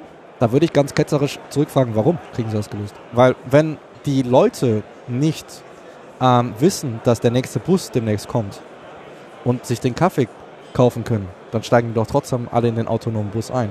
Nur weil der autonom fährt, heißt es ja nicht, dass er pünktlich ist. Nein, das heißt nicht zwingend, dass er, dass er pünktlich ist, aber Genau. ich schaffe ja einen so geregelten Verkehr in Anführungszeichen oder so einen geregelten Betrieb, dass ich sage, ähm, das kann ich jetzt auch wegautomatisieren. Ja? Ein Digitalisierer denkt ja immer, schaut sich ja bestimmte Prozesse an und überlegt sich dann, kann ich hier teilautomatisieren oder kann ich vollständig automatisieren? Ähm, wie kann ich diesen Prozess äh, effizienter gestalten, um Ressourcen frei zu machen, um et etwas anderes tun zu können? Das ist eine ganz klassische und, und, und äh, ja, Genau, also ich habe vielleicht gerade ein bisschen zu scharf formuliert. Was ich damit meinen möchte, ist, ähm, autonomes Fahren wird nicht alle Probleme lösen. ja, ja und ne, natürlich ähm, nicht. speziell nicht das von Verspätungen. Äh, angenommen, alle, alle äh, äh, Verkehrsbewegungsmittel äh, Bewegungsmittel, ähm, in, in, in, in Deutschland oder in einer Stadt bewegen sich autonom, dann hat man natürlich vermutlich sowas wie einen Stau nicht mehr. Dann hat man gewisse Probleme nicht mehr. Aber bis das der Fall ist, werden doch schon noch ein paar Jahre ins Land gehen. Ich möchte mich da nicht auf eine Jahreszahl festlegen. Ähm, natürlich. Ich glaube, wir unterschätzen auch den infrastrukturellen Bedarf äh, für autonomes Fahren. Alle reden immer über die Fahrzeuge und äh, die KI, die dann da drin steckt. Aber die Infrastrukturen so auszustatten, dass sozusagen die Abstandsregelung, die Energieversorgung überall flächendeckend in Deutschland gelingt. Also ich bin ja jemand, der im Marketing zu Visionen neigt, aber da würde ich es doch eher mit Helmut Schmidt halten an der Stelle, ja. Äh, also ich glaube da nicht dran, ich sehe eher die kleinen Schritte. Und ähm, gerade wenn wir uns jetzt das teilautonome Fahren angucken, dann finde ich, sind wir, sind wir bei vielen Problemen, die gelöst werden können. Also wir müssen gar nicht die ganz große Vision da diskutieren, denke Genau, und man, man darf halt auch eben nicht die, wie geht das Sprichwort nochmal, man darf nicht die, den Spatz auf dem Dach für die Taube auf dem Nachbardach oder So ähnlich, ja, Sie ja. wissen, ja. was ich meine. Ja, genau. Nur, nur, weil dem, äh, nur weil eine Vision mit dem äh, großen, äh, mit dem autonomen Fahren in allen Bereichen sich durchsetzen wird, heißt es ja nicht, dass wir, dass wir bestehende Situationen oder Problematiken nicht schon erheblich verbessern können. Ja? Ähm, genauso könnte man argumentieren, Elektromobilität ist auch nicht der Heilsbringer für alle Lösungen, die wir haben, aber sie ist aktuell der beste Weg, den wir haben. Und Mhm. deswegen setzen wir es um. Mhm. Und genau so muss man sich immer anschauen. Ähm, es gibt nicht die eine Lösung für alles. Ähm, und deswegen, äh, klar, muss man über autonomes nach äh, Fahren nachdenken, aber ähm, da muss man auch realistisch sein und überlegen, äh, wie wahrscheinlich ist es, dass es äh, äh, äh, umgesetzt wird, auf welcher Zeitschiene, mit welchem Invest äh, und so weiter. Da gehören ganz viele Parameter dazu und von dem her. Aber Duality ist natürlich in der Lage, und da haben Sie recht, auch solche weiten Innovationen beim Kunden rauszukitzeln, zu sagen, machen Sie sich mal ganz frei. Ja, machen Sie mal einen Graswurzelansatz. Machen Sie Six Thinking Heads Methode. Ja, wechseln Sie in Optimistenrolle rein, Pessimistenrolle, Optimiererrolle. Gehen Sie raus aus Ihrer eigentlichen Tätigkeitswelt. Das ist Duality. Genau. Also, Ja. das kann man schon machen. Ja. Ja, also wa- wa- wa- was wir schon ganz gerne mal machen beim Kunden ist, ähm, dass wir, also häufig äh, stößt man schon ein bisschen auf äh, komische, komische ähm, äh, Blicke beim Kunden, wenn man sagt, so, Ärmel hochkrempen, Laptops zu, Handys weg. Wir machen jetzt, wir machen jetzt Zettelwirtschaft, ähm, weil wir ja mit der Prämisse für Digitalisierung des Mittelstandes reingehen. Aber das löst sich ganz schnell ab. Genau aus dem Grund, dass mir eben sagt, machen, machen Sie sich mal frei, wörtlich, nicht äh, bildlich. Ja, ja, Und, äh, klar. dass äh, man Ja. wirklich mal alles ablegt und, gleich der sagt, ähm, äh, genau, jetzt habe ich, genau, dass man halt wirklich sagt, ähm, überlegen Sie sich mal, was würde ihm wirklich helfen? Oder ähm, genau, dass man da eben so reingeht. Zweite Hälfte habe ich jetzt vergessen, was ich sagen wollte. Nee, äh, ich glaube, jetzt ist auch nochmal spannend, vielleicht, ich sehe immer die Kunden vorne vorbeilaufen an dem IoT-Tisch. Ah, den gucken wir, den Smart gucken wir Demonstrator, an. dass man vielleicht nochmal sagt, so ist es konkret möglich. Machen wir. Den, den, Ähm, den gucken wir uns gleich genau. an. Das, das sieht nämlich echt ganz interessant Eine aus. Frage noch, bevor wir dann auch äh, mit Ihnen vielleicht gerne mal in das nächste Vertical rein, rein, reinspringen wollen, weil mir, ich, mir fallen da noch tausend Themen ein. Eine Frage, die ich noch an Sie habe, ist, wie bilden Sie sich eigentlich weiter? Also wie bleiben Sie eigentlich auf dem Laufenden? Das Frage, ist ja ja. eine enorme, eine enorme Dynamik in diesem Markt. Also ich halte mich für durchaus sehr aufgeschlossen, was Digitalisierungsthemen anbelangt. Bin absoluter Fan. Kann ich Ihnen später auch mal erzählen, was wir mit unserer Firma noch machen. Wir machen so automatisierte Content-Produktion. Ähm, ähm, äh, trotz alledem, also wie, wie, wie bilden Sie sich weiter? Das ist ganz viel Eigeninitiative, das ist aber auch das Netzwerk. Also das ist ähm, eigentlich zu äh, gleichen Teilen. Man muss schon natürlich eine gewisse, ja, äh, eine gewisse Akzeptanz gegenüber Neuem mitbringen, gegen, äh, auch im Willen, sich dahingehend selber zu entwickeln ähm, und äh, einfach mitbringen, dass man, dass man eben äh, äh, ja, sich selbst auf dem Laufenden hält. Was Ja. Sie wahrscheinlich auch gerne tun. Sie finden diese Genau, also- Technologien wahrscheinlich hochspannend und total ich, ich interessant. kann Ihnen auch an dieser Stelle versichern, dass Elektromobilität, Smart City und regenerative Energien auch privat mein Steckenpferd sind. Ja? Er ist auch äh, Videoblogger, also er Ja. gehört auch zu YouTuber. YouTuber. Dieser, ja, YouTuber, genau. Die Generation Y und Z sitzt vor uns, ja. Sehr gut. Und die Da- gehen da anders ran. Sehr gut. Da haben wir nachher noch ganz viele Themen, in die wir gerne mit Ihnen noch ein bisschen eintauchen, wenn wir sie schon mal da haben. Wenn ich es jetzt richtig verstanden habe, wolltet ihr jetzt kurz unterbrechen, euch irgendwas Wir anschauen wollten und uns, dann, da, das steht hier hinter dieser Wand. das steht hinter der Wand. Ja, es nutzt ja nichts. Wir können das, Equipment Exponat. nicht mitnehmen. Nee, wir kommen, Aber wir kommen Julian kann kurz erklären, was da steht. Genau. Noch. Und dann Ja. und, dann, wir mal und dann gucken wir uns Genau. was an, machen eine Pause und genau. Genau, versuchen Sie mal zu erklären, was man, was man da hinten auf dem Modell sieht. Vielleicht werden wir, wir mal versuchen, noch ein kurzes Bild dann nachher zu machen. Ja, Wir ja, sind ja. digital unterwegs, dann deswegen kriegen wir hole ich das jetzt mal hin. noch mein iPad. Ganz genau. Ähm, jedes andere Tablet würde natürlich auch gehen. Ähm, was wir hier sehen ist, ähm, Nein. Bitte? Nein. Nein, ist schon gut. achso, Witz. Das war weltanschaulich. ich präferiere Aber hey. auch iPads. Bin ich bei Ihnen. Genau, also was wir hier sehen, ähm, ist letztendlich ein Dashboard von der Lösung, ähm, die wir vorne dort sehen. Ähm, was jetzt natürlich ähm, Sachen zeigen im Podcast.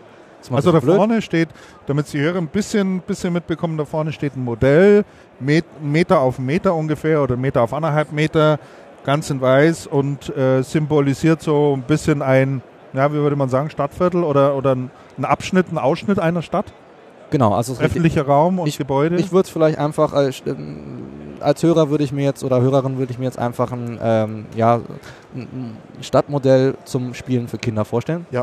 Äh, wir Ja, haben genau. da ähm, Mülltonnen, wir haben da äh, äh, Lichtmasten für die Straße, wir haben einen kleinen See, äh, angedeutet durch eine Plastikscheibe, wir haben Parkplätze und wir haben ein Gebäude ähm, und äh, haben ein paar Bäume und ähm, eine Straße aufgemalt. Und ähm, was wir dort installiert haben, ist letztendlich ein Modell von einem Ansatz für wie man Smart City machen könnte in echt und wie wir das auch in echt machen.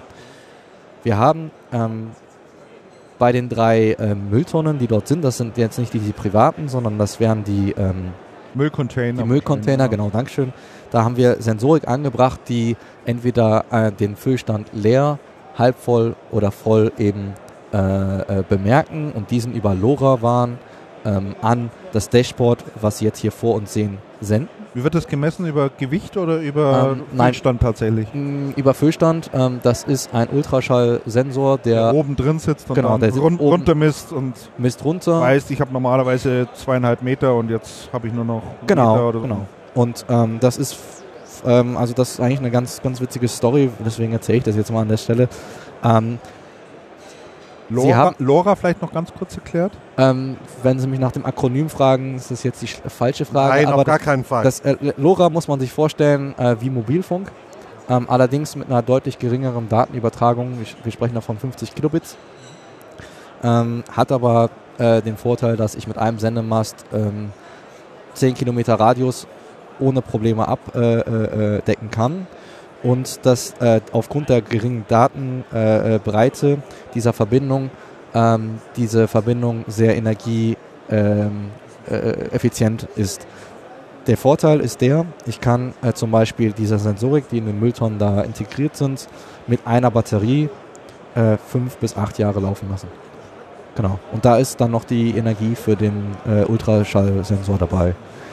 Ähm, und äh, es gibt bis 2025 Pläne in Deutschland, ähm, dass LoRaWAN flächendeckend in Deutschland ausgebaut wird. Das muss man sich dann wirklich so vorstellen, wie das Mobilfunknetz in Deutschland, wobei das nicht flächendeckend ist, aber angenommen, es wäre flächendeckend, dann wäre das auch. Dann wäre es auch. Genau. Genau. Ähm, das eröffnet natürlich viele Möglichkeiten. Ja. Genau, das, und das, das, das, Schöne daran ist, dass ähm, äh, LoRaWAN ähm, zu benutzen äh, kostenfrei ist. Da zahlt man keine Lizenzgebühren. Und äh, ich habe halt wirklich die Möglichkeit, im äh, öffentlichen Bereich einen Haufen von Daten, Punkte, also nicht Daten äh, in, in ihrer letztendlich Komplexität, aber an aus 50 Prozent zum Beispiel, ähm, wirklich zu übermitteln. Und äh, da haben wir zum Beispiel in einer mittelgroßen Stadt in Deutschland ähm, die äh, Müllcontainer im öffentlichen Bereich komplett ausgestattet mit dieser Sensorik, Ultraschallsensor 0%, 50%, 100% und haben das angesteuert an unser Software-Backend, was wir hier vor uns sehen. Ähm, das ist jetzt nicht das vom Kunden, sondern wir sind uns auf einer Messe, das ist generisch gehalten und äh, die Abfallwirtschaftsbetriebe in dieser Stadt ähm, machen das Routing für die Leerung dieser Müllcontainer nicht mehr alle zwei Wochen periodisch, sondern nach Bedarf. Nach Füllstand. Das heißt, die Mitarbeitenden steigen in ihr Fahrzeug und sehen dann, heute ist die Schillerstraße oder der äh, was auch immer Allee. Ja? Und ähm, da ist zum Beispiel, aber auch ein, äh, Use Case an ähm, eine Straße mit relativ vielen Studentenwohnheimen. Und jetzt kann man sich vorstellen, ich erinnere mich, ich bin ja auch noch nicht so lange kein Student mehr. Und wenn die Prüfungsphase mal vorbei ist, dann geht gerne mal die ein oder andere Flasche leer und wandert dann irgendwann Richtung Müllcontainer. Äh, Müllcontainer. Und ähm, wenn dann die Leerung gerade durchgegangen ist, während die Klausur geschrieben wird und dann zwei Wochen lang die Flaschen sich dort häufen, gibt es Anrufe bei der Stadt über volle Müllcontainer. Und wenn ich aber weiß, dass dieser Müllcontainer voll ist, dann kann ich diesen äh, eben leeren. Ich kann aber auch zu anderen Müllcontainern weniger oft fahren. Das heißt, ich habe auf, auf, der Seite wieder einen Ausgleich. Ich habe aber viel mehr zufriedene Bürger mhm. und Bürgerinnen. Mhm. Ja, absolut. Ah gut, und das kannst du ja hochrechnen. Genau, also das, das kann man hochrechnen und ähm, was man ja auch nicht äh, vergessen darf, ist, äh, ich kann darauf natürlich dann auch äh, zum Beispiel errechnen, brauche ich an dieser Stelle überhaupt einen Müllcontainer? Reicht da nicht vielleicht? Oder ist der nie voll? Äh, ist der nie voll? Ja. Ne? Also oder brauche ich einen zweiten? Oder ich kann auch, äh, ich kann mir errechnen, der, der ist so selten voll, den muss ich vorher reinigen, bevor ich ihn leere, ja. weil der sonst stinkt. Ja, ja, ja. ja, ja, ne? Also wenn wir über einen heißen Sommer reden zum Beispiel. Also da, da, da, da merkt man wieder, sobald man die Daten hat, dann ergeben sich so viele Möglichkeiten. Man muss es nur schaffen, die Daten zu erheben und diese dann so darzustellen, dass diese nutzbar werden. Und dann sind die Möglichkeiten wirklich fast endlos. endlos. Das ist jetzt mal zum, zum Thema Müllcontainer. Ich glaube, das was, ist sehr genau, nachvollziehbares. Was macht er denn da mit den Parkplätzen? Ah, genau. genau. Also, also Parkplätze würde mich auf alle Fälle interessieren. In Beleuchtung, München, aber da kommen sie. Kommen in München als Innenstadtbewohner ist Parkplatz eine massive Situation. Glaube also, ich noch so. Du, du, du, wohnst in der Innenstadt. Ich habe jetzt schon das Problem, ich wohne nicht in der Innenstadt. Ich wohne am Stadtrand von München sozusagen. Aber euch ähm, läuft auch voll. Äh, also ich, ich, ich kann ja sagen, ich wohne in einer Siedlung in Waldrudering. Als ich da vor elf, elf Jahren, naja, das ist schon länger her, 15 Jahren hingezogen bin, ähm, da war es entlang der ganzen, ganzen Straße, konnte man links und rechts parken. Es war überhaupt kein Problem. Hier steht Wasser. Brauchen bloß noch ein Gläschen. Ne? Glas, ne? Naja. Das lassen wir uns jetzt bringen. Gleich. Geht so weiter. Wir winken gleich. Ja, wir winken und lassen uns das bringen. Da war es überhaupt kein, kein, kein Problem, einen Parkplatz zu finden. Aber ähm, in der Gegend gab es halt relativ, relativ viele. Brauchen noch ein Glas für den. Glas für einen Kollegen. Habt ihr noch ein Glas? Super. Das springt schon los weil es war halt äh, die Herausforderung, es gab relativ viele Grundstücke mit so kleinen Siedlungshäuschen drauf, 1400 Quadratmeter Grund außenrum. die Leute sind weggestorben, Erbengemeinschaft kann sich nicht ausbezahlen, weil die Grundstückspreise einfach viel zu hoch sind in München. Dann kommt der Bauträger, macht das Ding platt und dann steht da der elegante Zwölffamilienhaus. Genau. So, ähm, alle natürlich mit äh, entsprechendem Einkommen, mit zwei Fahrzeugen ausgestattet. Nur die Hälfte kann sein Fahrzeug runterstellen in die Tiefgarage, der Rest muss er auf die Straße. Stellen. voll. So, und jetzt hatten wir die Situation eben seit ein paar Wochen in München, dass wir wahnsinnig viel Schnee bekommen haben. Äh, mal gerade so, so, so, so ein Meter. Und äh, man dann als Laternenparker irgendwann nur noch vor sich, hinter sich, neben sich riesige Schneehaufen hat und überhaupt keine, äh, keine, keine, keine Parkplätze mehr findet. Aber egal, darum geht es gar nicht. Es geht um Parken in, Doch, Parken in, der Stadt. Parken in, Parken der, in der Parken Stadt. in der Stadt, genau. Ich kann da kurz zwei Sätze dazu Absolut. verlieren. Also letztendlich ist es so, ähm, Sie müssen sich einfach die Zahl vor Augen halten. Zwischen 20 bis 30 Prozent aller in einer Innenstadt oder in einer größeren Stadt sich aktuell bewegenden Autos sind auf der Suche nach einem Parkplatz. Oh, Wahnsinn. 20 bis 30 Prozent? 20 bis 30 Prozent. Das ist gigantisch. Das ist ja unglaublich. Wobei in München in der Innenstadt glaube ich das gedacht. sofort. Doch, Ja, das in. Heidhausen siehst du das, da gibt es so einen Griechen, sitzt du im Sommer vorm Griechen und siehst immer die Leute vorbeifahren. Fünfmal denselben. Aber wie bescheuert immer muss wieder. man denn Zong, sein? zong, zong, Also, zong, zong. ich meine, da fahre ich doch zum nächsten Parkhaus, wo irgendwie steht Plätze frei und fahre dort rein. Eins. Gibt's keinen. Genau. Und Ja, äh, letztendlich, wenn Sie aber äh, Informationen darüber haben, wo welche Parkplätze frei sind, dann ergeben sich Informationen. Das ist genau das wieder, was ich Ihnen gerade sagte. Sobald Sie die Informationen haben, sobald Sie den Sensorik haben, die Ihnen die Informationen liefert, die Sie dann wieder so darstellen können, dass Sie daraus einen Mehrwert generieren können, dann wird spannend. Und genau das ist das, was wir hier mit diesen äh, Parkplätzen ähm, symbolisieren bei unserem Modell. Wenn ein Auto dort steht, wird auch wieder über einen LoRa-Sensor die äh, Parkplatzbelegung registriert So und an das Simple 01 im Prinzip. Genau, Belegt, entweder, entweder ist ein Auto drauf oder entweder ist es belegt, kann auch eine Harley Davidson oder ein anderes großes Motorrad äh, detektiert werden. Ähm, äh, und dann wird es eben als rot, also hier in dem Fall ähm, als rot und dann belegt angezeigt.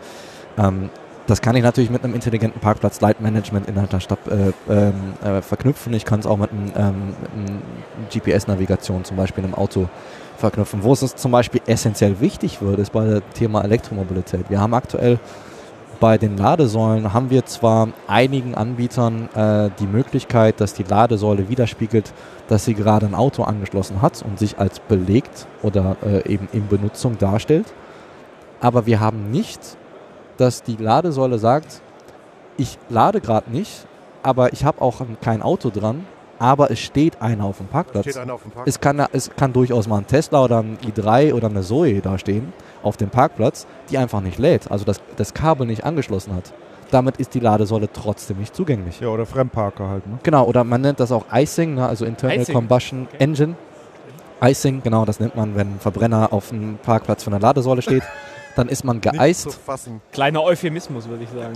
Ja. Äh, ja, genau. Also ich möchte da niemandem was unterstellen. Das geschieht manchmal äh, einfach ähm, aufgrund der Tatsache, dass man es nicht weiß.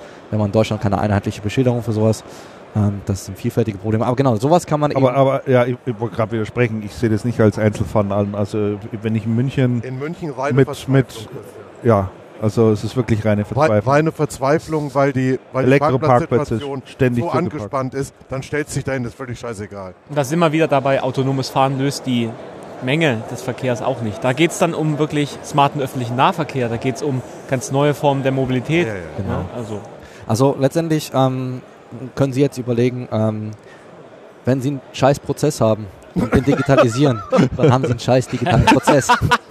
jawohl, Ah, sehr gut. Ja? schöne Aussage. Ja, Ja, das also wird nicht ein, besser. ein, ein, eine reine Digitalisierung eines Prozesses löst per se kein Problem. Sie müssen schon an den Prozess ran.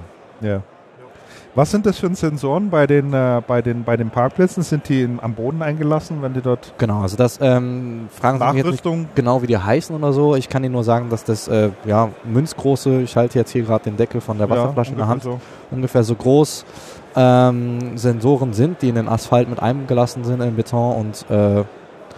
Also kann man jederzeit nachrüsten. Ist kein, genau, da, da, da, da sind kleine Knopfzellen drin, die halten zehn Jahre.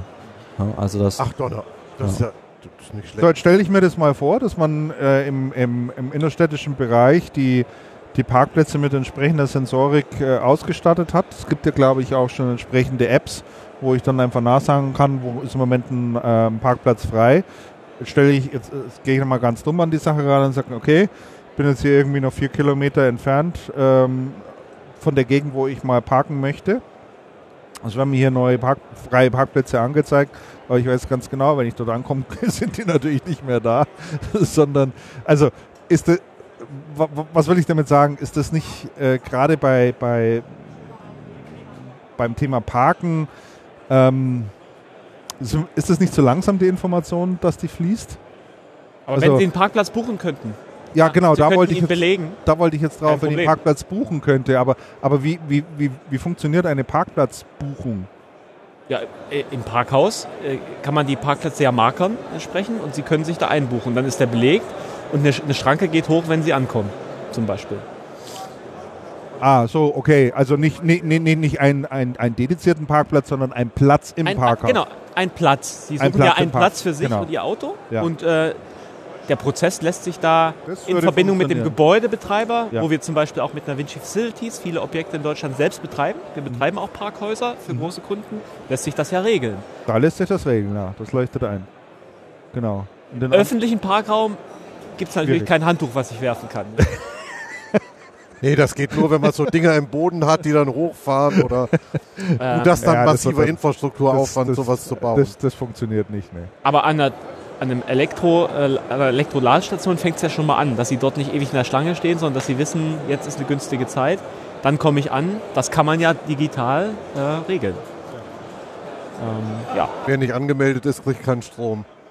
Und kann sich Ja, so, so harsch muss es ja auch nicht sein, weil dann wird es einfach nicht mehr nutzbar. Aber Ja, Ja, ja, ja. ja, Genau. ja absolut, absolut. Nee, aber letztendlich ist das ja eine Frage des Prozesses, den man hinten dran an. Da sind wir dann auch die- Dienstleister. an die da gibt es ja auch dann den Business Owner, den wir beraten, der aber eine Entscheidung treffen muss, wie sieht sein Geschäftsmodell aus. Oder auch eine Stadt, wie sieht unser ähm, Parkraummanagement urban eigentlich aus? Ja. Was wollen wir haben? Das sind ja nicht, wir sind da ja ein Partner der öffentlichen Verwaltung. genau. an der Stelle.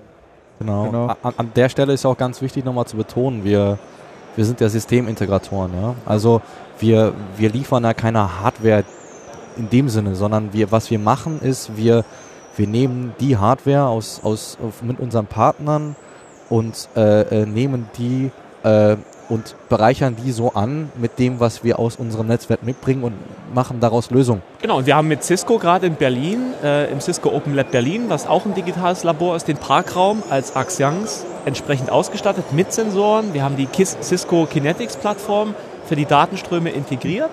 Also wenn die Entscheidung da ist, so ein Modellprojekt umzusetzen, kommen wir ins Spiel mit unseren Partnern und machen es einfach. Ja.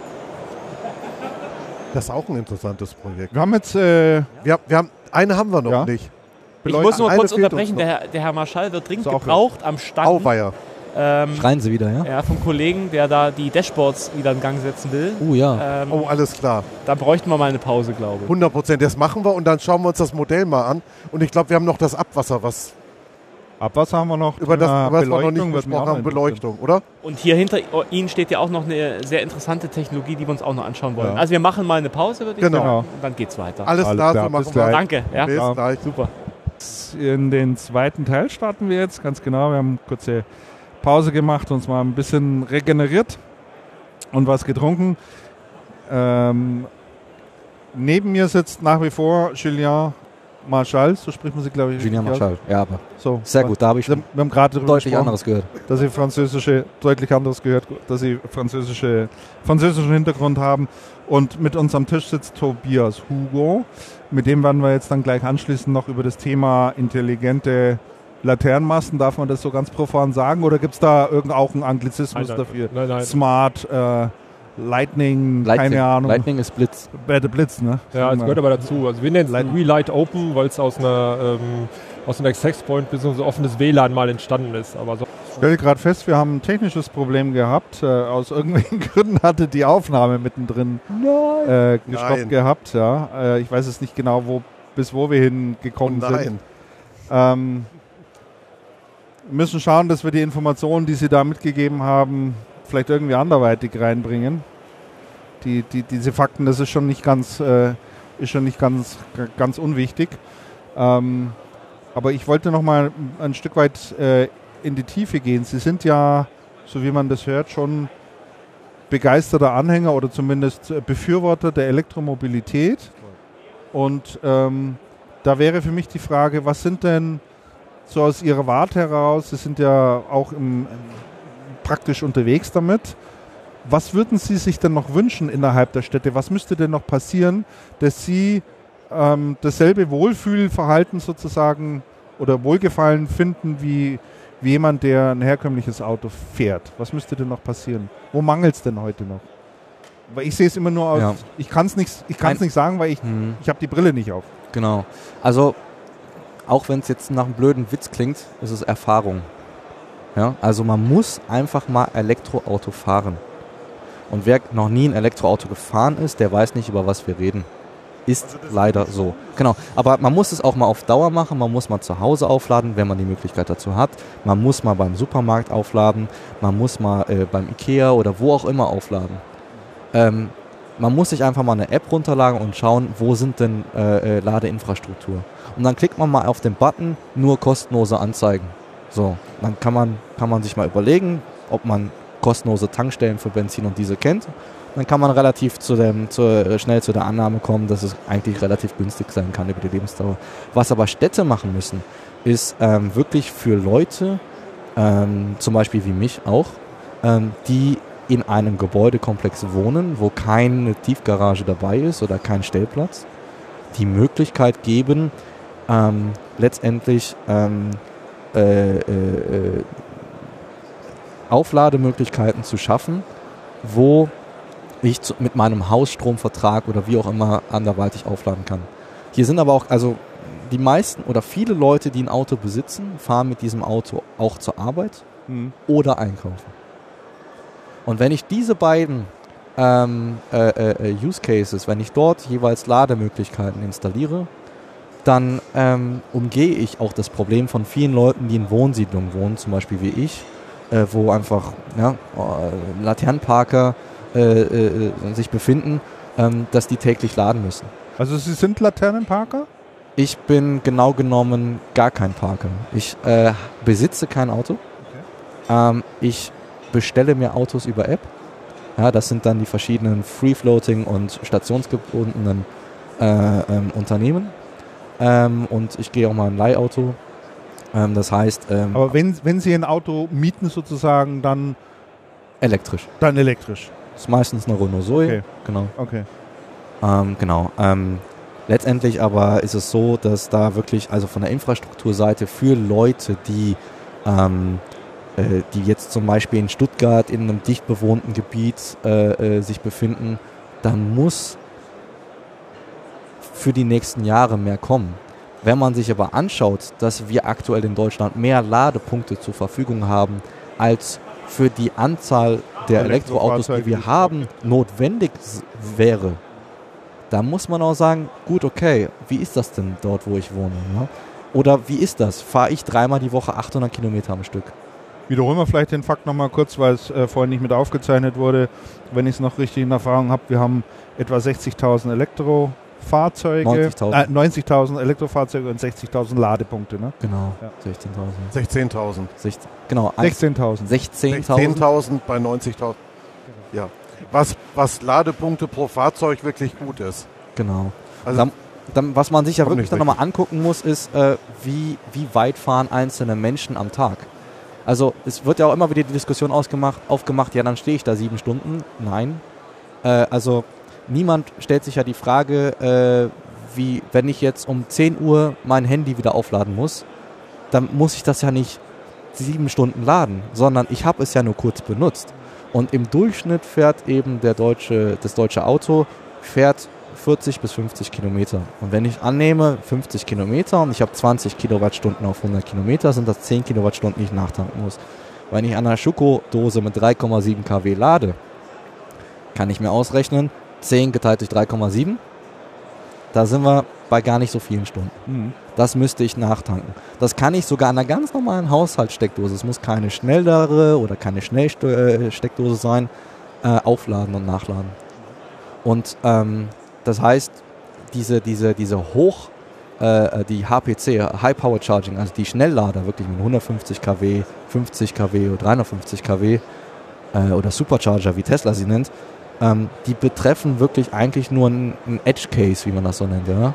Das, das, das, der Hauptteil der Autofahrten ist einfach lokal.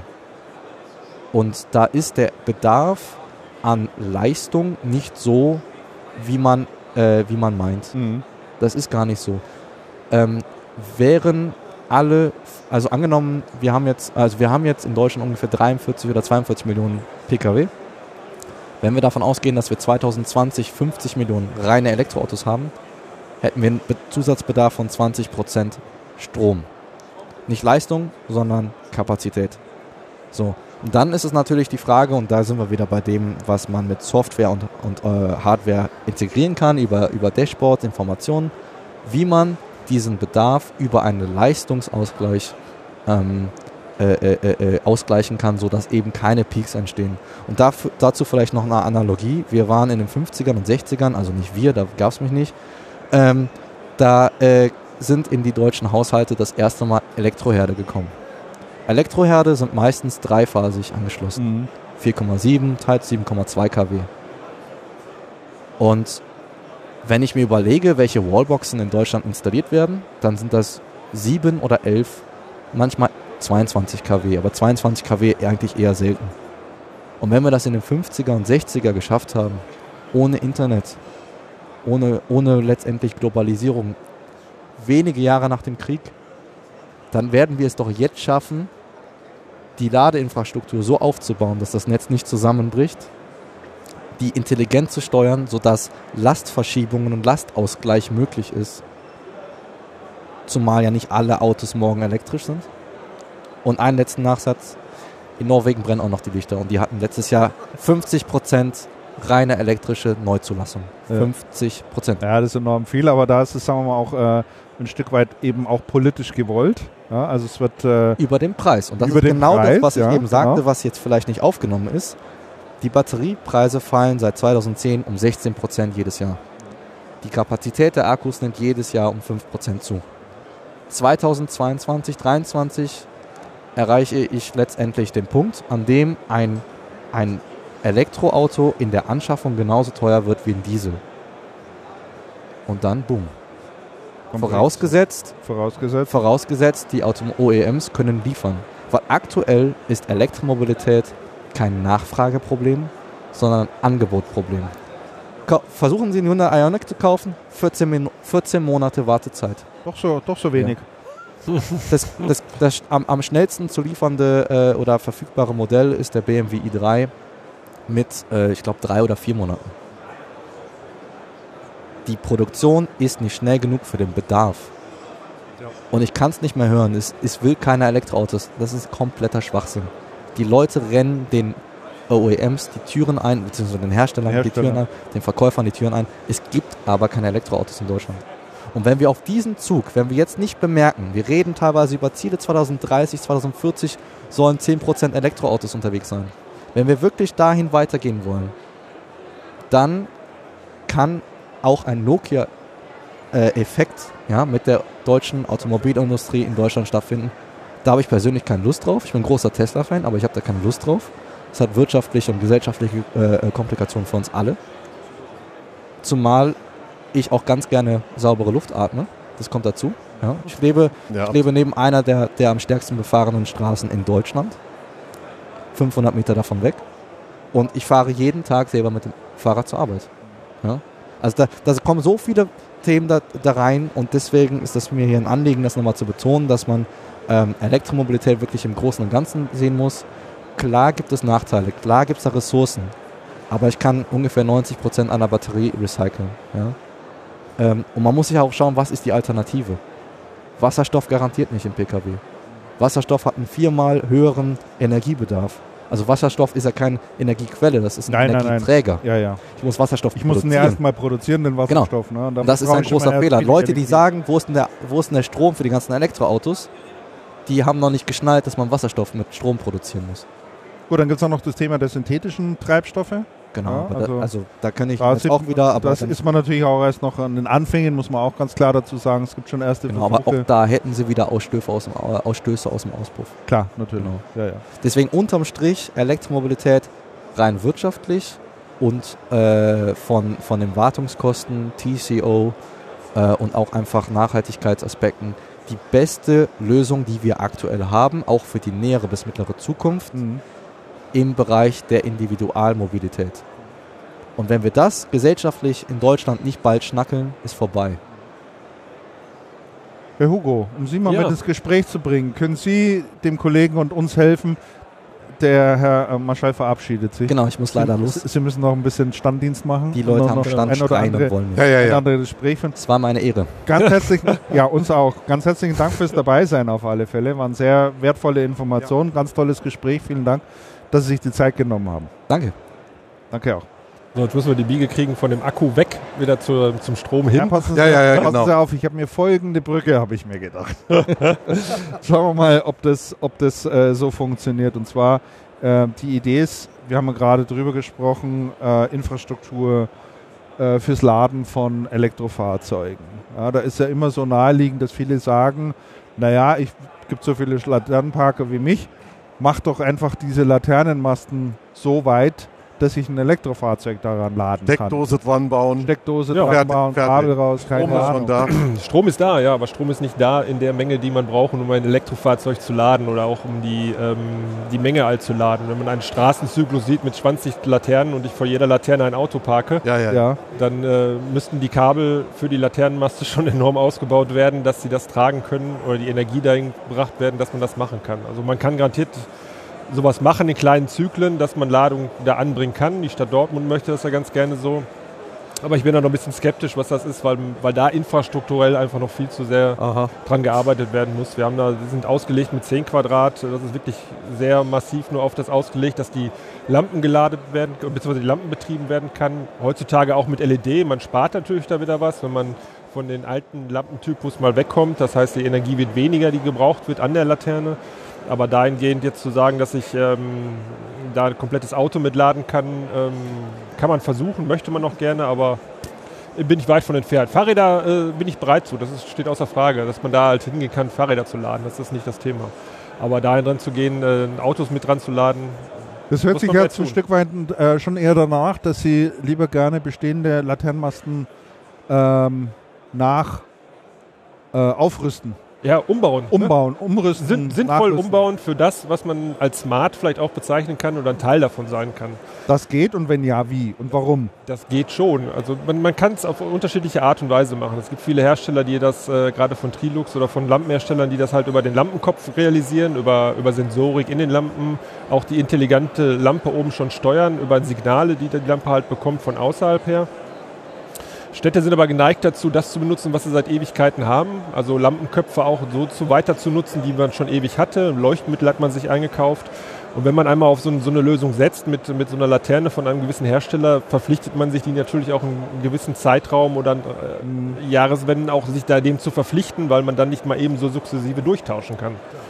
So, und die Idee ist einfach dazu, wie kriege ich an die Laterne 220 Volt, also dauerhaft, ohne dass ich die Laternenkopf tauschen muss, sondern einfach nur die Spannung da anzulegen, auch dann vielleicht intelligenter zu schalten.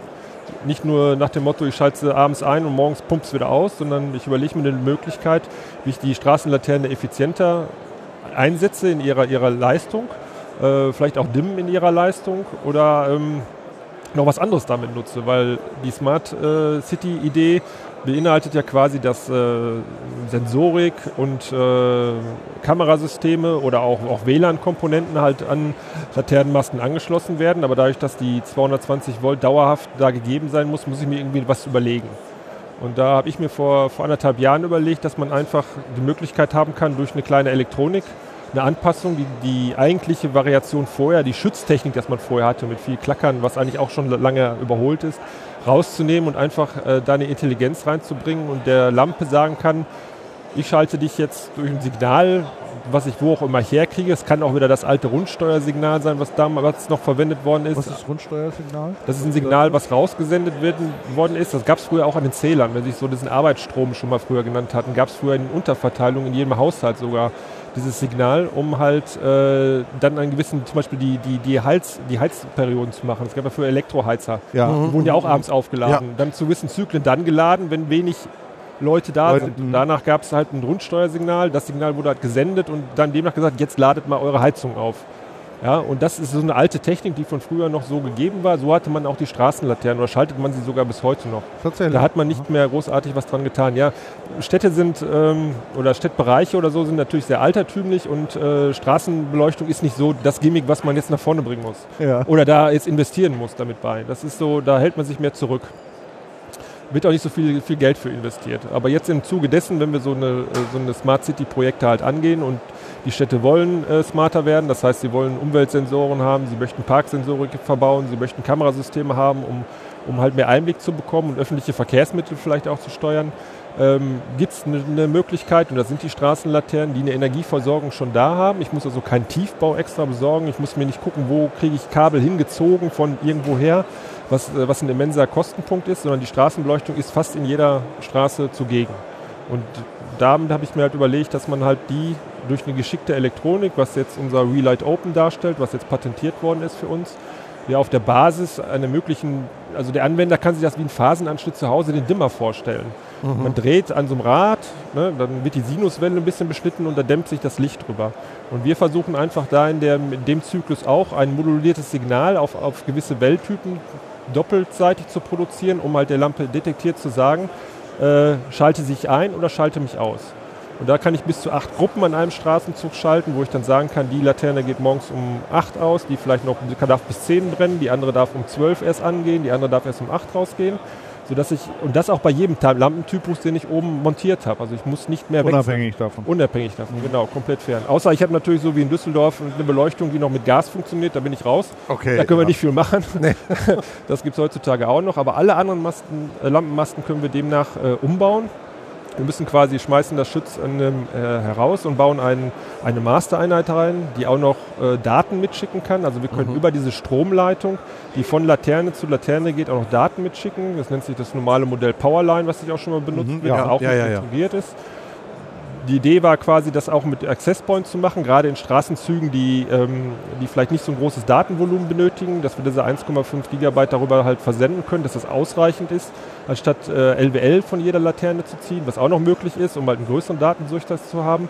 Ähm, haben wir also eine, Möglichkeit geschaffen, äh, diese Technik in Straßenbeleuchtungsnetz zu installieren und dann alles Mögliche drumherum zu bauen, was irgendwie geht. Ob's, ob man Kameras haben möchte, ob man Sensorik haben möchte, Umweltfaktoren oder Aktoren haben möchte, die man an die Straßenlaterne baut. Wir installieren das, es ist recht einfach, das dauert auch nicht lange. Pro Laterne müssen wir ungefähr 20 bis 25 Minuten rechnen, was wir dafür bauen. Da wird diese, ich sage jetzt mal scherzhaft, Wartungsklappe aufgemacht, die Genau. an den Laternen ist, die man ja auch kennt, diese so, so oval sind. Genau, das ist der Eigensatz. Da drin hängt das benannte Kück. Das ist der Übergangskasten quasi, wo das Stromkabel aus dem Erdreich rankommt, quasi mit einer, mit einer Neo-Z-Sicherung noch, noch versehen worden ist und dann ein Kabelanschluss zum Laternenmast hochgeht. Genau. Und dieses äh, Kück quasi nehmen wir quasi raus oder äh, können es nach vorne nehmen oder nehmen es ganz raus, schließen dann die Laterne nicht mehr an das Kück an, sondern an unser An Gerät. Intelligenz. Ja. Genau, und schließen unten quasi dann nochmal, machen nochmal eine Brücke ähm, auf das, äh, von dem Kück auf unser Gerät, ähm, nehmen noch eine Phase mit, die erste, die wir halt modelliert haben, und schließen die nochmal die zweite, dann L2 oder L3 nochmal damit als Versorgungsspannung mit an und bin dann schon fertig damit. Jetzt kommt natürlich dann immer die ähm, spannende Gretchenfrage, die Ihnen wahrscheinlich dann auch jeder, äh, die Sie jeder fragen wird, dem Sie dieses Thema vorstellen. Er sagt, warum soll ich das eigentlich machen? Also was habe ich da eigentlich für Vorteile? Ja, die Vorteile habe ich, wenn ich Sensorik installieren möchte, bin ich recht einfach damit und recht schnell. Also ich kann die, ich, als Stadt habe ich die Möglichkeit, an mein eigenes Beleuchtungsnetz meine eigenen Sensoren zu anzubringen und brauchst du nicht irgendwen fragen, dass welche Geschäftsstraßen oder sonstige Sachen halt, die involviert sind, dass ich erstmal eine Genehmigung brauche, um dann eine Sensorik zu installieren. Ähm, ich kann die Lampen steuern, quasi in ihrer Leistung, somit kann ich Strom sparen. Strom ist ja wieder teurer, das amortisiert sich meistens auch von selber, als wenn ich sie abends nur blind ein und blind wieder ausschalte. Manche heutzutage benutzen ja auch noch Sensorik schon mal von außen, dass sie halt einen Lichtsensor haben, der da Empfindlichkeit misst und ab wann dann La- Straßenlaternen ein- und ausgeschaltet werden. Aber nehmen wir mal so ein Industriegebiet, muss ja nicht von abends äh, 18 Uhr bis morgens um 6 Uhr beleuchtet sein. Da gibt es vielleicht Produktionszeiten oder sowas, wo man halt nicht die Beleuchtung halt sicherstellen muss, dass jede Laterne dann an ist. Da reicht vielleicht auch jede zweite einfach nur. Und über die Möglichkeiten und der, der, der Rhythmus des Schaltens kann ich halt Energie sparen. Also ich spare dann effektiv als Betreiber Geld dafür. Und den Nachweis, den kann man auch erbringen? Die kann man erbringen, ja. Das, die alle Wirtschaftlichkeit, Wirtschaftlichkeitsberechnung. das ist Wirtschaftlichkeitsberechnung. Das liegt meistens an den Lampen, die da verbaut werden, die man halt rechnet und dann sind reine Brennzeiten damit akut vorgelegt, die man halt nachweisen kann, dass sich das halt amortisiert ganz schnell. Klar. Wenn ich es jetzt richtig verstanden habe, wenn ich, ansonsten korrigieren Sie mich, ähm, die Laternen sind ein Stück weit dann auch miteinander vernetzt. Können sie sein, müssen Können sie nicht. sein, Also müssen das sie aber Powerline muss nicht sein. Nein, Aber ich, kann ich, sie- ich könnte dann beispielsweise ja auch parallel WLAN-Infrastruktur aufbauen, oder? Ja, Sie haben die Möglichkeit, WLAN-Infrastruktur über, den, über Access Points aufzubauen. Habe ich eine große Datenmenge, muss ich jede Laterne nochmal mit dem LWL versorgen. Das heißt, ich muss äh, einen LWL-Anschluss herstellen. Äh, ist gerade bei Stadien sehr, sehr nachgefragt. Also wenn ich mal so ein rundum Stadion sehe, da habe ich halt zwar me- meine 4G, die ich da halt zur Verfügung stelle, aber wenn wirklich so ein Stadion mit 50.000, 60.000 Leuten halt voll besetzt ist, habe ich halt ein Netzproblem. Ja. Ja? Und dann, demnach äh, ist es freier oder Möglichkeit, freies WLAN anzubieten, halt eine beste Variante. Und äh, wenn man mal die Stadien sich anguckt, ist immer ringsherum in ein 10 Meter Abständen ein Laternenmast gesetzt. Und wenn man da sukzessive einen WLAN-Prozess aufbaut, habe ich über eine riesen Überdeckung ins Stadion rein, über das WLAN-Netz, das von außen da ist und nochmal um die Außenbereiche drumherum. Also ich decke dann ein großes Feld mit ab, dass alle Leute, die dann quasi in diesem Umkreis sind, auch die Möglichkeit haben, gleich WLAN zu machen. Und in Städten ist es zum Beispiel ganz, ganz wirtschaftlich. Also wenn man heutzutage auch wieder, wie gesagt, was wir schon eben mit den Autos haben, die meisten Autos haben WLAN integriert, nicht viele auch mit SIM-Karten, aber ich kenne kaum einen, der sich eine SIM-Karte nochmal ins Auto steckt, aber WLAN hat das Auto.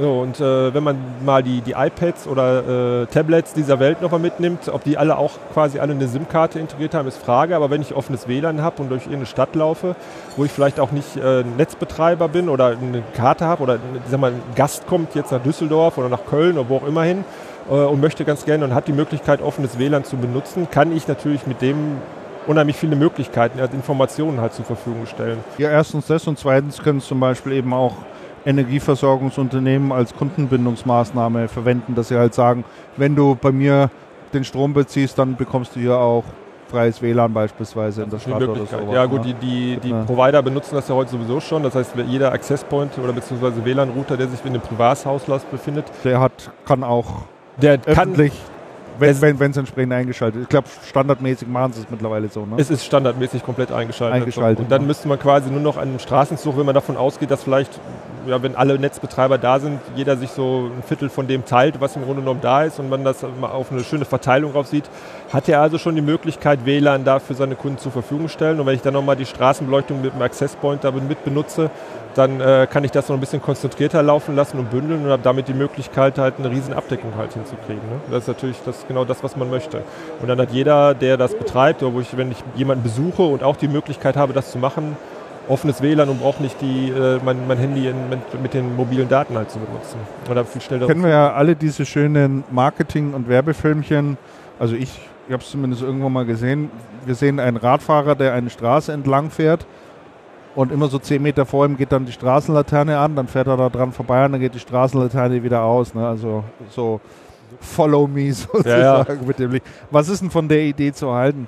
Das ist äh, auch, auch eine schöne Idee, um Strom zu sparen, aber Sie haben ja die Möglichkeit oder müssen ja gewisse Straßenzüge quasi dauerhaft beleuchten. Sie Aus ja, Sicherheitsgründen, ja, ja. Sicherheitsgefühl. Der Das ist eine nette Idee, das zu machen, aber ich weiß nicht, hab, haben Sie schon mal eine Straße lang gelaufen nachts, die komplett aus war, wo, wo Laternenmaste gar nicht mehr benutzt worden sind, die, die komplett leer geschaltet sind? Also ist mir nicht bewusst. nee. Und auch Nee, so, ein das, paar, so ein paar sind immer an. Jeder Ja. zweite, jeder vierte. ja, jeder zweite oder so, aber zumindest sind die Laternenmasten, also meistens ist es so heutzutage, dass die alle halt an sind. Ne? Also es gibt selten, wo man das halt so steuert, dass dann einer vorbeifährt.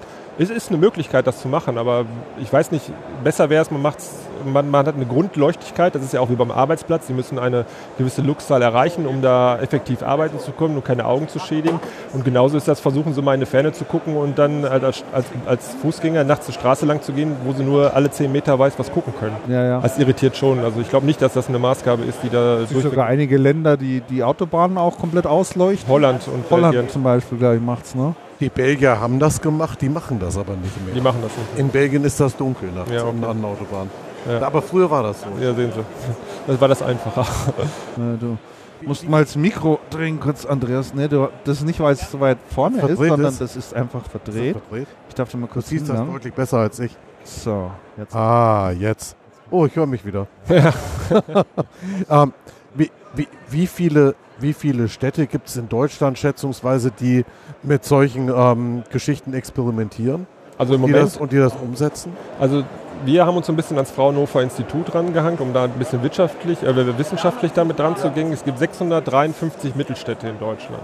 Also ich will jetzt gar nicht mal, die Stadt Dortmund und Darmstadt sind ja so federführend, was diese Smart City Projekte angeht. Äh, da sind wir jetzt nicht mit dabei, weil die auch groß mit, mit, mit neuen Lampenmasten und sehr, sehr innovativ denken. Ob das da alles bezahlbar ist, sei mal dahingestellt, aber sie gehen den Weg. Mhm. Und mit dem Fraunhofer Institut gehen wir halt den Weg der Mittelstadt, also sowas wie Lemgo, Detmold, Paderborn, da tummelt sich gerade drum. Und da gibt es 653 Städte in Deutschland von und da wird jetzt der Rollout quasi in Lemgo passieren und dann soll das auf alle Mittelstände halt äh, kopiert werden, dass man diese, diese Installation von öffentlichen Verkehrsmitteln, Parksensoren dabei, Umweltsensoren und sowas, das alles kombiniert in gewissen Straßenzügen. Also man muss ja auch wirklich als Stadt nicht sagen, ich brauche jetzt alle, die ganze Stadt damit auszurüsten, weil ein Wohngebiet oder sowas brauche ich das nicht. Ja, ist das, ist das uneffektiv. Das ist einfach, sprengt das die Kosten. Aber gerade die Städtebereiche und die Außenbezirke, das, was öffentlich wirklich stark benutzt wird, mit dem auszustatten, da den Rollout für hinzukriegen, das wäre so die Maßgabe, wo wir dran arbeiten. Das heißt, der, das heißt die Umsetzung oder die, also die, das Denken in den Städten ist in dem Fall schon relativ weit fortgeschritten. Das ist schon fortgeschritten, das würden die ganz gerne mitnutzen, klar. Immer in Verbindung auch mit, mit Geschäftsmodellen, die damit bei sind, um die Innenstädte mehr zu beleben und um wieder Leute zu, zu ziehen.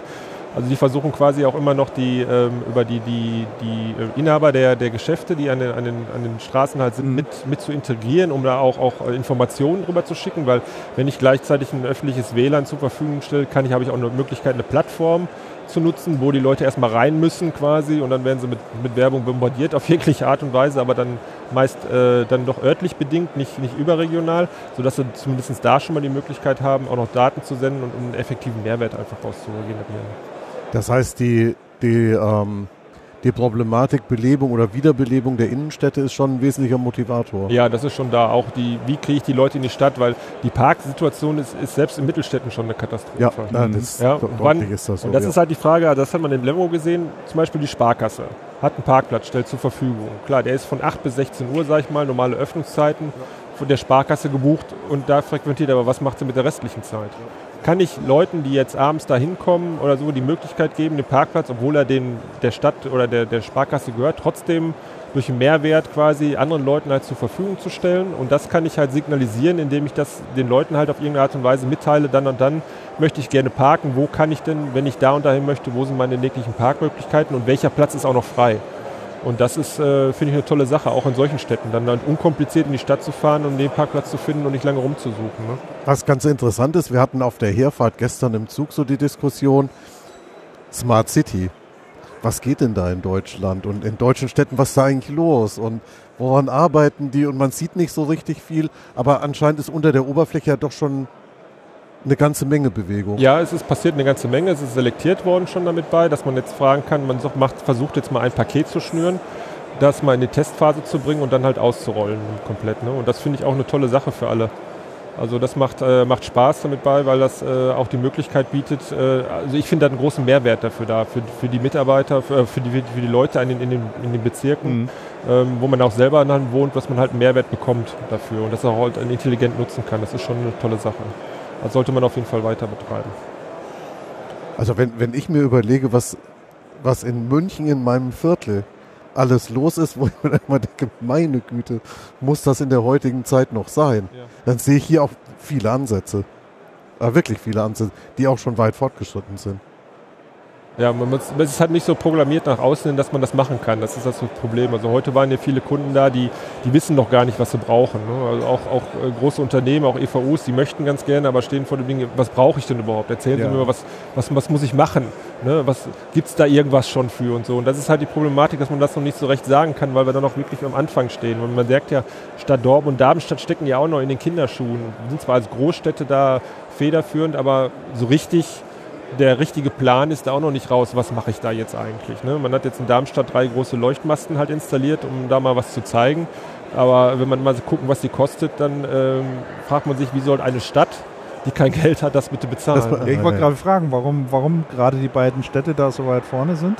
sind Woran so, liegt das? sind so Musterstädte, die man sich ausgepickt hat. Wie genau ah, okay. das Fraunhofer Institut sich die Stadt Lemgo da verschrieben hat, weil sie auch wahrscheinlich da, da ansässig ist, aber dass man da halt versucht, das ja, ja. irgendwo an Piloten halt festzumachen. Ja, ja.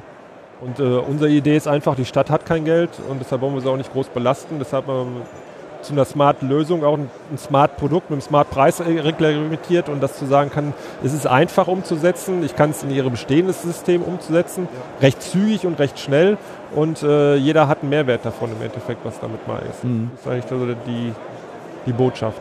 Jetzt haben Sie eben eine Abkürzung verwendet, da muss ich gerade nochmal nachfragen. EVU. Energieversorgungsunternehmen. Ah, okay, alles klar, das war einfach. war bloß irritiert für einen Moment. Ja, kein Problem, gerne. Ähm, sagen Sie, auf der, auf der Messe hier, ähm, was, für, was für Besucher kommen hier an den Stand? Sind das, was sind das für, also was haben die für, was sind das für Leute? Weil bei Ihnen ist ja, ist ja relativ viel los am Stand. Also hier, ja. hier ist eigentlich ständig kommen Verkehr. und gehen. Wir sitzen hier und beobachten das schon die ganze Zeit. Treiben. Was, ja, was, sind das, was sind das für Leute, die hierher kommen? Was, was, wie info, worüber informieren die sich?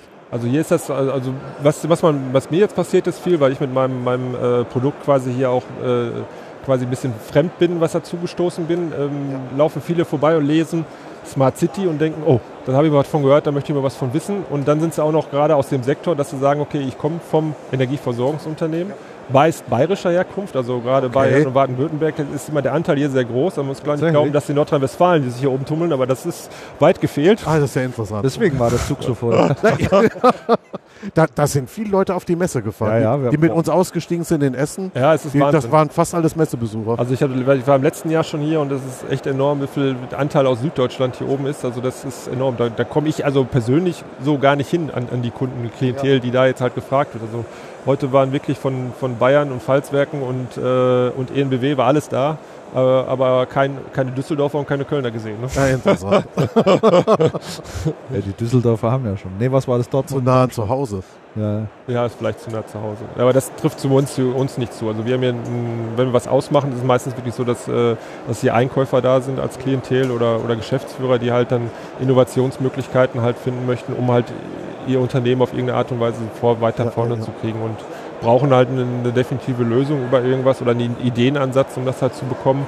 Und äh, das können wir in diesem Jahr wirklich sehr gut liefern, weil wir uns wirklich sehr gut ergänzen, was die Aktions und Omexon zusammen bietet. Einmal die Aktions als IT-Plattform äh, das komplett abbildet ne, und visualisiert und wir können quasi die Dienstleistung der Installation und der Hardware quasi mit Briefen nach außen. Also haben wir wieder das Gesamtpaket, dass wir sagen können, hier uns, nehmt uns, wir äh, machen eure Stadt smarter auf eine ganz einfache Art und Weise und ihr braucht keinen anderen mehr dabei.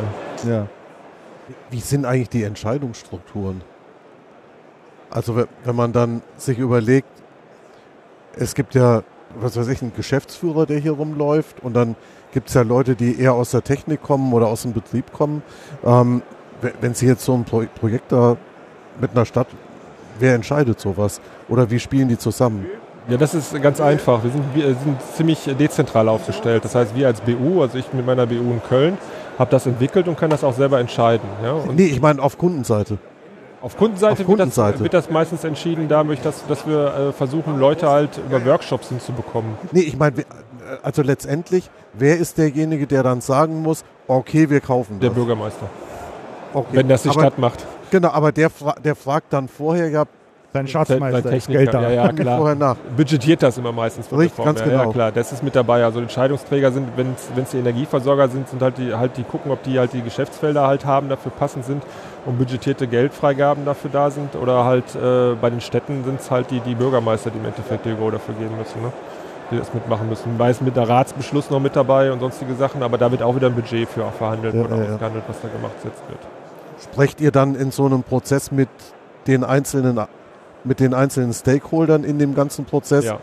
Ah, okay. Die sind alle mit integriert. Weil, weil das, sind ja sehr, das sind ja sehr, unter, ja. sehr unterschiedliches, ähm, diverses Klientel. Der, der, Techniker an sich ist wie immer so, muss er sein, sein, sein Go dazu geben oder sein grünes Licht dafür haben.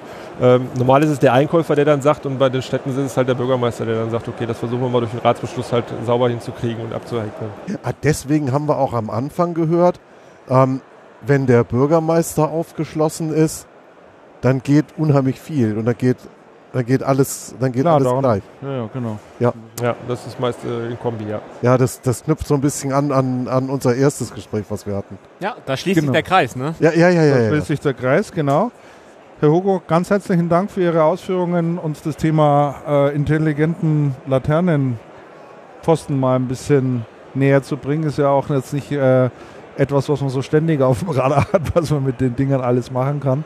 Aber dass sie uns da mal ein bisschen Einblick gegeben haben und äh, ein besseres und, Verständnis davon, und es was wird viel machen passieren. Ja. Und es wird viel passieren. Also wir sind stolz drauf, eine, eine patentierte Lösung für uns zu haben, was bei unserem Haus auch selber passiert ist. Also da Ja. sind wir ganz stolz drauf. Ja. Das, was wir sagen dürfen, haben wir auch nicht so oft. Deshalb äh, können wir das auch ein bisschen nach außen tragen. Absolut. Genau, Da sind wir hier, ne? Ja, Ja, genau, sehr so, gut. Dankeschön. Ja, mit Dankeschön. dazu gestoßen, wir danken auch, äh, mit dazu gestoßen ist nochmal der Lü zu uns. Sie waren von Anfang an mit dabei und äh, es ist an der Zeit dann auch den Podcast, die diese diesmalige Ausgabe von Channelcast zu schließen. Wir haben jetzt fast zwei Stunden Material drauf, richtig ordentlich. Wir haben zwar eine kleine technische Panne mittendrin gehabt. Kommt vor, ja. Kommt Bei den vor. besten Podcasts. Ja, ja, Ja, ja, ja. Wir werden versuchen, das irgendwie, irgendwie noch ein bisschen auszubügeln, aber das kriegen wir schon hin. Ähm, wir möchten die Gelegenheit aber nicht versäumen, uns ganz herzlich zu bedanken für die Einladung.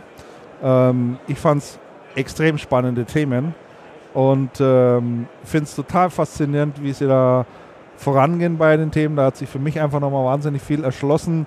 Ich glaube, wir haben es auch ganz gut heute so ein bisschen transparent bekommen, äh, weil es ja doch in seiner Gesamtheit ein sehr sperriges Thema ist, dem man sich schrittweise nähern muss, wo man mal ähm, in die einzelnen Verticals sozusagen reinschauen muss. Ich glaube, wir haben die Klammer auch ganz gut gefunden. Und äh, ja, wie gesagt, ganz herzlichen Dank für die Einladung. War schön bei Ihnen. Danke für Ihr Kommen und äh, immer gerne wieder. Auch äh, Respekt für die Zeit, die Sie sich als Journalisten mitnehmen, um in so ein Tier immer mal tief einzutauchen.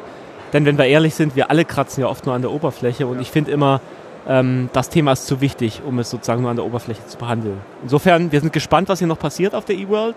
wie, wie ist denn Ihr Eindruck vom ersten Tag bisher? Ja, in Summe sind wir begeistert, ja, ähm, weil wir einfach ein tolles Team haben. Das sagt vielleicht jeder Stand, aber ich kann das wirklich bemessen, dass wir hier Energietechniker haben, die Sie auch gerade im Gespräch hatten, Strategen, Berater, alle, die das Thema voranbringen wollen, auf ihrer Ebene arbeiten zusammen. Die eWorld verkörpert das, was man in Deutschland, glaube ich, selten findet, so einen positiven Spirit, die Dinge einfach mal anzugehen und einfach mal zu machen. Und das ist mein Fazit eigentlich vom ersten Ja. Tag. Ach schön. Das sind so sehr schöne Abschlussworte, Herr Lü. Ganz herzlichen Dank und äh, bis demnächst. Ja, gerne. Bis bald. Danke. Ciao, ciao.